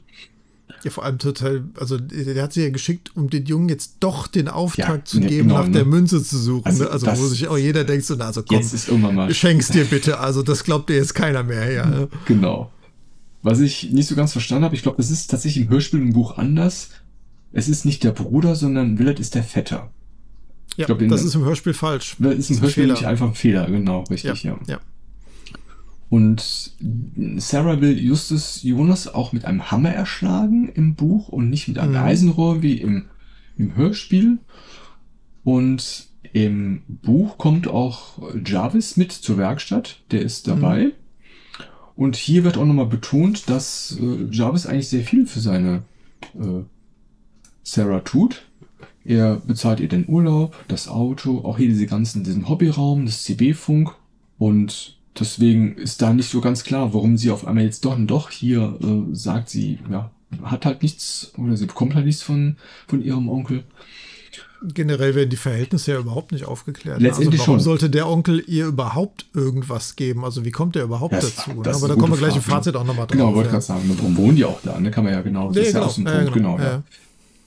Und äh, das fand ich auch ein bisschen witzig. Sie will dann äh, die Münze wegwerfen anscheinend, ja, weil wenn sie sie nicht, nicht kriegt, wenn sie sie nicht kriegt, dann keiner. Gut, das Argument, wenn äh, sie sie nicht hat, dann keiner, das kann ich vielleicht noch nachvollziehen. Ja, aber wo, wo will sie die denn hinwerfen in der Werkstatt? Also, äh, Justus vielleicht am Kopf oder so. Ne? Ja, da hätte ich es ja eher noch, äh, da die ja im Buch einen Hammer hat, hätte ich ja. ja eher noch verstanden, wenn die diesen Hammer nimmt und versucht, auf diese Münze aufzudreschen, dass die kaputt geht oder beschädigt wird, dass die halt keinen Wert mehr hat oder deutlich weniger wert ist oder sowas. Ne? Definitiv, ne? weil du hast es ja eben erwähnt, eine Ultra-Hochrelief-Gravur, das ist tatsächlich... Ja ich kenne die ganz normalen typischen Münzen, das ist ein ganz feines Relief und hier ist nochmal sehr stärker ausgeprägt, was natürlich nochmal so ein bisschen Tiefe gibt für so eine Münze und ein gezielter Hammerschlag und das Ding ist von 250.000 Euro, äh, Dollar auf, ja, keine Ahnung, fast nichts mehr wert. Zumal sie ja den Hammer auch noch in der Hand hat an der Stelle. Genau. Das ist ja noch bevor der, bevor der Reynolds sagt, lassen Sie hier die Waffe fallen oder irgendwas. Ne? Also genau. das ist ein bisschen merkwürdig. Ganz interessant finde ich auch noch, die erhöht ja das Angebot während des Gesprächs an den Justus. Ja, richtig, Am Anfang sagt sie ja, du kriegst ja. 50.000 von mir, wenn du mir den Beweis gibst. Das steigert die während des Gesprächs tatsächlich bis auf, dass sie ihm 150.000 Dollar anbietet von ja, dem das, Gewinn. Das habe ich mir gar nicht mehr aufgeschrieben. Das, das stimmt. Das, das ist ja über 50 Prozent des, des Erlöses am Ende dann eigentlich. Das ne? stimmt, tatsächlich. 250, ja. Da auf jeden das Fall. Schon, das ist schon krass, also. Naja. Ja. Ja, magst du noch mal kurz aus dem Nähkästchen plaudern? Denn Alfred Hitchcock hat dann noch mal, wir haben ja noch mal hier ein extra Kapitel oder ein Unterkapitel. Genau, ich plaudere nicht aus meinem Nähkästchen, sondern aus also, dem von Alfred Hitchcock. Genau. ja, Pauls Vater ist am Ende versöhnt und gesteht sein falsches Verhalten dann doch endlich ja. am Ende mal ein, ja, mit dem Misstrauen gegen seinen Sohn. Äh, hier fand ich eine lustige Übersetzung, die Universum Studios, also das Universal hätte Stimmt, man da als, ja, als Eigennamen ja. wirklich beibehalten müssen. Ja. Die drei Fragezeichen fahren dann zu Hitchcock hin, um ihm dann von dem Fall zu berichten. Fand ich tatsächlich sogar ein bisschen erstaunlich, dass er hier 1984, wo das Buch erstmals erschien, mhm. immer noch in Erscheinung tritt, denn er ist ja im echten Leben bereits Stimmt. vier Jahre zuvor gestorben. 80, ja, ja, ja. In meinem Geburtsjahr ist er gestorben, ja. 1980, ja. ja. Genau, deswegen gab es da tatsächlich anscheinend irgendwelche Verträge, dass Robert ja. Arthur da noch die Namensrechte weiter benutzen darf von ihm. Ne? Ja, wir erfahren dann, dass William auf Bewährung draußen ist, also er muss nicht ins Gefängnis, der Automater. Und sein Vater hat allen Geschädigten die Reparatur- und Materialkosten im Voraus ersetzt und William ist jetzt als Hilfsarbeiter in seiner Firma zurückgestuft. Also es klingt, als wäre es der niederste Job, den es überhaupt gibt in der Firma. Das ja. war auch mein Eindruck, ja. Genau, und er muss jedenfalls den Schaden von seinem Lohn abbezahlen. Und ich schätze mal, das wird einen ganzen Moment dauern erstmal. Also wir hatten ja irgendwie 127 Nadeln irgendwann erwähnt am Anfang des mhm. Hörspiels. Also das ja Minimum, die Dunkelziffer ist ja unklar. Ja. Und so eine Autoscheibe, keine Ahnung, 100 Dollar, ich weiß es nicht. Das ist schon, ja. Wahrscheinlich Material plus Einbaukosten jeweils. Dann, Na gut? Einbau könnt ihr dann da machen. Das ist wahrscheinlich dann, äh, Vielleicht nicht ganz der so Vater dem Sohn bestimmt auch noch in Rechnung gestellt. ja gut, okay, das kann gut sein. Der Jarvis Temple hat der Sarah alles, was er ihr je geschenkt hat, am Ende der Geschichte weggenommen und hat sie vor die Tür gesetzt. Mhm. Aber er hilft ihr, einen richtigen Job jetzt zu bekommen und fördert wohl ihre Ausbildung, weil sie ja wirklich hochbegabt anscheinend ist mit allem, was Elektronik zu tun hat. Mhm. Ja. Das finde ich eigentlich sehr schön. Also, da sie wird gewissermaßen bestraft nochmal von, sag mal, privatmäßig von ihrem mhm. Onkel. Aber das finde ich eigentlich ganz gut, dass man da jetzt nicht den kompletten Weg verbaut, ja. wenn man eine Chance gibt. Er hat, der, der griesgrämige alte Mann hat doch ein weiches Herz. Weiches Herz ja. Zumindest für die Familienangehörigen. Ja. ja. Und am Ende wusste wohl die Sarah Temple durch diese Abhöre nur, dass dieser Rennradfahrer bei der Margin Company arbeitet und hat sich da dann durchgefragt ja. nach diesem Rennradfahrer. Und die, genau. die Angestellten wussten dann wohl, wer das ist. Aber wie gesagt, es bleibt trotzdem eigentlich nicht klar, wie sie überhaupt auf den kommt. Nee. Oder Kontakt zu dem dann irgendwie dann aufnehmen kann. Ne? Ja. Ja, und damit endet die Geschichte. Ja, mich hat beim Lesen, beim Hören weniger, aber eh beim Lesen mich manchmal wahnsinnig gemacht, William und Willard. Ja. Also beides ja, mit W-I-L-L, wo ich ja. mir denke, also so Namen, das, das, das. Und auch beim Tippen meines Skriptes denke ich mir, bist jetzt, warte mal, Willard oder, nee, William ist ja der Sohn vom vom, vom, vom Hätten sie den einen doch Ralf nennen können oder Ralf, so. Ja, genau. also, was ganz anderes. Ja. ja, Michael, wie ist denn deine Meinung zu diesem Fall? Also, es ist teilweise sehr flott erzählt, muss ich sagen. Ja. Was mir eigentlich recht gut gefällt, aber einige Stellen sind etwas zu kompakt. Also, ähm, und andere Stellen sind sehr ausführlich gespielt. Also da hätte man vielleicht noch mal ein bisschen, ja, so ein bisschen mehr die Mitte finden können. Aber es ist ein sehr schöner Spannungsbogen und zumindest mit dem Buch konnte ich früher sehr gut miträtseln. Da haben auch die Fingerzeige geholfen und auch diese ganze Ermittlungsarbeit, die hat mir richtig gut gefallen. Auch ja. wie du es eben sehr schön auf den Punkt gebracht hast, diese dreistufige Telefonlawine allgemein und dann immer quasi ja den Filter anzusetzen, den Trichter, wo man am Ende gezielt fragt, hast du den Rennradfahrer gesehen? Was hat der gemacht? Und damit quasi auf die Spur zu kommen und diese eine Szene, diese Action-Szene, die hat mir auch sehr gut gefallen. Die bringt richtig Schwung in die Geschichte. Ja, also ich muss auch sagen, ich äh, mag die Idee dieses ganzen Plots unglaublich gerne. Ich finde, die ist toll erdacht. Äh, diese viele Ermittlungsarbeit, wie man sie kennt und liebt bei den drei Fragezeichen, kommt hier nach wie vor wirklich gut zur Geltung. Auch hatte ich anfangs schon mal gesagt, Pauls Integration in das Team gefällt mir sehr gut, dass hier kurzzeitig mhm. zu viert ermittelt wird also tatkräftig ermittelt wird tatsächlich auch, dass er wirklich richtig einbezogen wird. Und hatte ich ja eben auch schon mal gesagt, diese Umsetzung in der Lagerhalle, die du eben auch schon genannt hast, äh, gerade mit, mit Bobs Ruf da am Ende, fantastisch. Wirklich, wirklich toll. Bei der Logik bin ich da ein bisschen kritischer von der Geschichte. Ich finde, man hat einem Hörspiel viel rausgenommen, was dem Hörspiel sehr stark geschadet hat, weil viele Sachen einfach unklar sind oder sich plötzlich wie von selbst anscheinend erklären, mhm. obwohl sie eigentlich gar nicht klar sind, dem Hörer, zumindest so wie er das Hörspiel hört. Mm, es bleibt für mich bis zum Ende unklar, wie gesagt, wie dieser erste Kontakt von Sarah Temple und William Margin zustande gekommen ist. Da bin ich jetzt zu wenig in der Technik drin, aber dass man über diesen CB-Funk, den, den richtigen Polizeifunk abhören kann, geht meiner Meinung nach nicht. Das ist nicht möglich, weil der Polizeifunk ein Behördenfunk ist und die haben andere Frequenzbereiche, an die man als Otto-Normalverbraucher eigentlich nicht rankommt.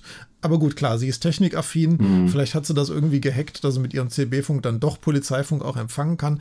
Aber wie gesagt, da lehne ich mich überhaupt nicht aus dem Fenster. In der Materie bin ich überhaupt nicht drin. Das darf gern ein Zuhörer oder eine Zuhörerin uns mal schreiben, der mit CB-Technik engstens vertraut ist, wie das da so wie das da so ist oder wie das in den 80er Jahren vielleicht auch gewesen ja, ist. Ja. ja, und was mir wirklich sehr stark fehlt, hatte ich anfangs auch schon mal gesagt, die Hintergrundgeschichte der ganzen Familie Temple, dieser drei Personen, bleibt im Unklaren. Es wird nicht aufgeklärt, warum der Jarvis der Vormund von diesen zwei mhm. Kindern seiner zwei Brüder ist, mhm. muss man ja sagen, oder Schwestern. Ja, ja denn sie sind ja nicht Brüder, sie sind ja Cousins. Das heißt, Cousins. sie sind nochmal von unterschiedlichen äh, Brüdern oder Schwestern vom Jarvis-Tempel. Also zwei Kinder von zwei Geschwistern. Ich finde, wenn man das im Buch ein bisschen erklärt hätte oder in der Geschichte hätte, wäre man hätte oder hätte einem das eher so ein bisschen erklärt, vielleicht, warum die beiden so gehandelt haben, wie sie gehandelt haben. Richtig, weil anscheinend glaubt ja Sarah, dass sie nicht genug von ihrem Onkel oder wer auch immer dann bekommt. Genau er, Jarvis sagt ja selber, er tut aber so viel für sie und deswegen, mhm. da ist halt eine Lücke und ähm, das fehlt tatsächlich ein bisschen, ja. Ja, oder wie gesagt, warum wohnen die überhaupt bei dem? Also, was ist da familiär passiert, dass diese ja. Konstellation Onkel mit zwei Kindern von zwei Geschwistern irgendwie zusammen wohnen? Also, ne? bei einem Kind, also zum Beispiel ein Onkel von mir, das ist mein Patenonkel. Also, wenn tatsächlich meine Eltern damals äh, beide gestorben wären, sehr früh, dann wäre ich wahrscheinlich zu ihm bezogen. Also das kann man vielleicht noch so ein bisschen vielleicht erklären mit Paten, aber das sind eigentlich beide und wie du schon sagtest, ne, von zwei verschiedenen Brüdern, Schwestern oder wie auch immer. Das ist ein bisschen merkwürdig. Ist schon, ja. ist schon merkwürdig, ja.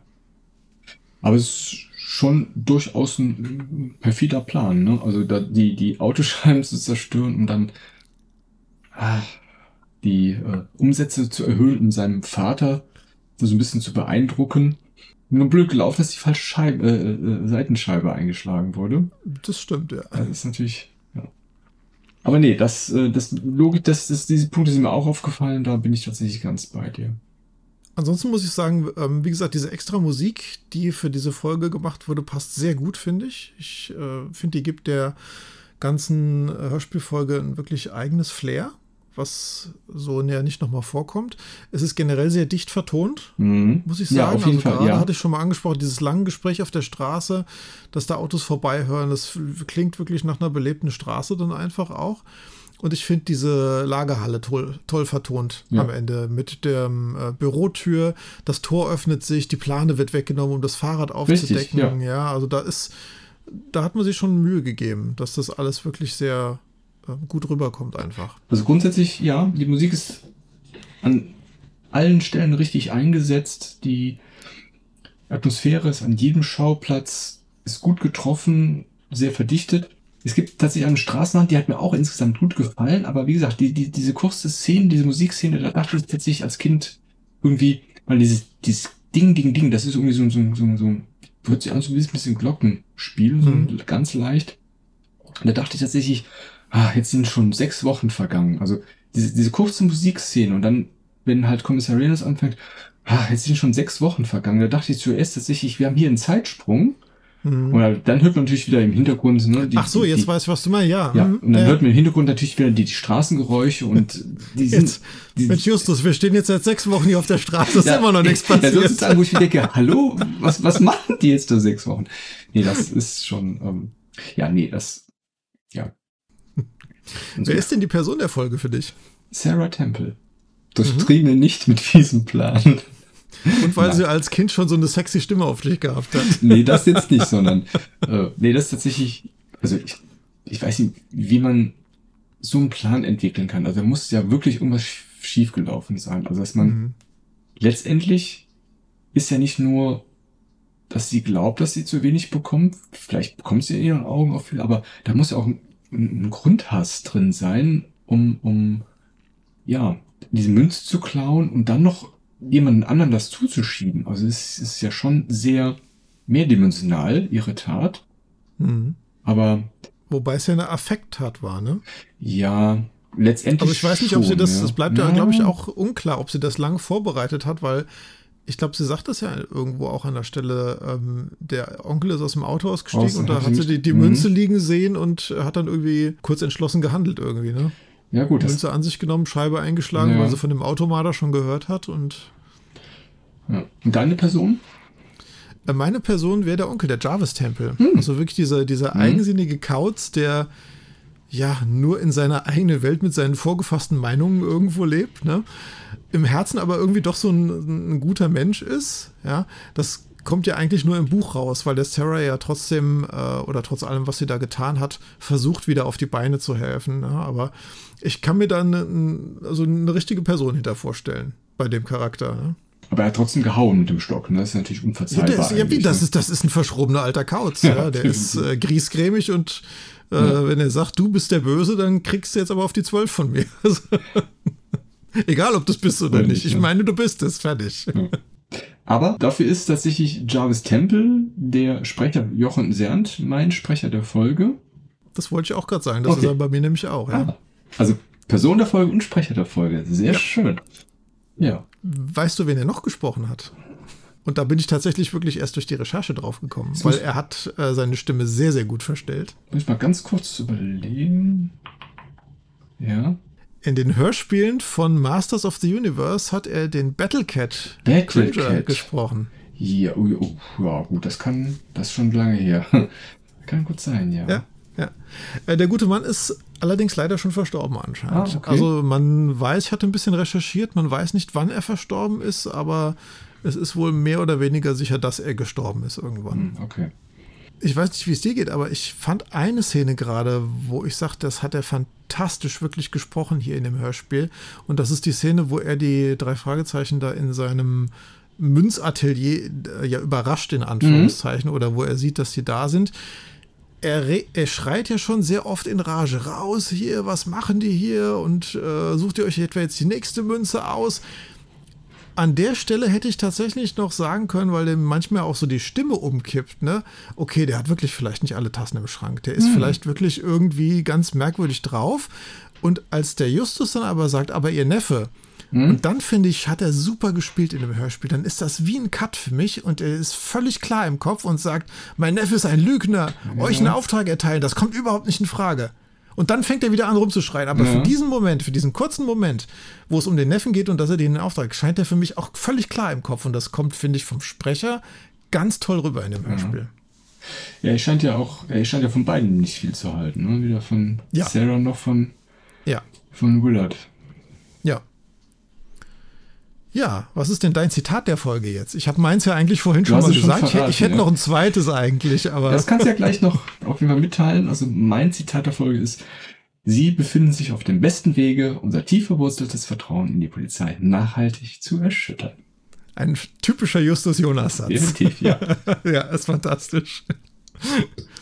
Ja, mein letztes Zitat wäre eigentlich noch von Peter, wo sie dann da rausgefaked wurden aus dem Haus und der sagt, mir kam der OP gar nicht so vor, als er da eine Matsch so. ja, gut. Das ist also eine Ausdrucksweise. Super. Ja.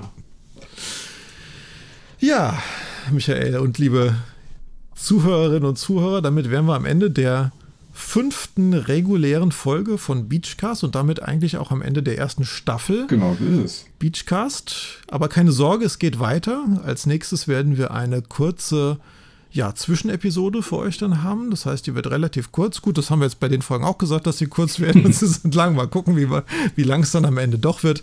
Wo wir einfach nochmal so ein bisschen Resümee ziehen äh, über die erste Staffel von uns, wo wir euch auch ein paar Infos nochmal geben über die Produktion, weil sich da tatsächlich jetzt für uns auch in den Folgen, die wir jetzt aufgenommen haben, einiges geändert hat während der Produktion, was wir einfach kurz mal ansprechen werden. Und werden euch auch schon mal einen ja, kleinen Ausblick auf die Staffel 2 geben. Wie gesagt, pro Staffel wird es immer sechs Folgen geben. Drei, die der Michael sich aussucht, drei, die ich mir aussuche. Und ja, seid mal gespannt, was euch da so für Infos dann erwarten. Ja, dann freue ich mich, dass ihr uns weiter zuhört und auch in der zweiten Staffel weiter treu bleibt. Das hoffen wir auf jeden Fall. Ja. Sehr schön. Dann hören wir uns alle beim nächsten Mal wieder. Bis dann. Bis Ciao. Dann. Ciao.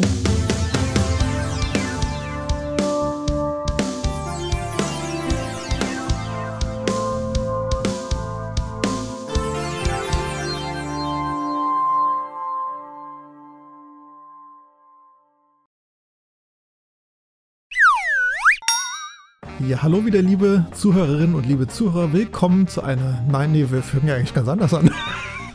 wir fangen ja immer an, uns gegenseitig Ach, stimmt, ja, ja, stimmt, hallo, ja, genau. Guck mal, ist schon wieder ein paar Wochen her. Wir alles vergessen, was wir machen. Ah, je, je.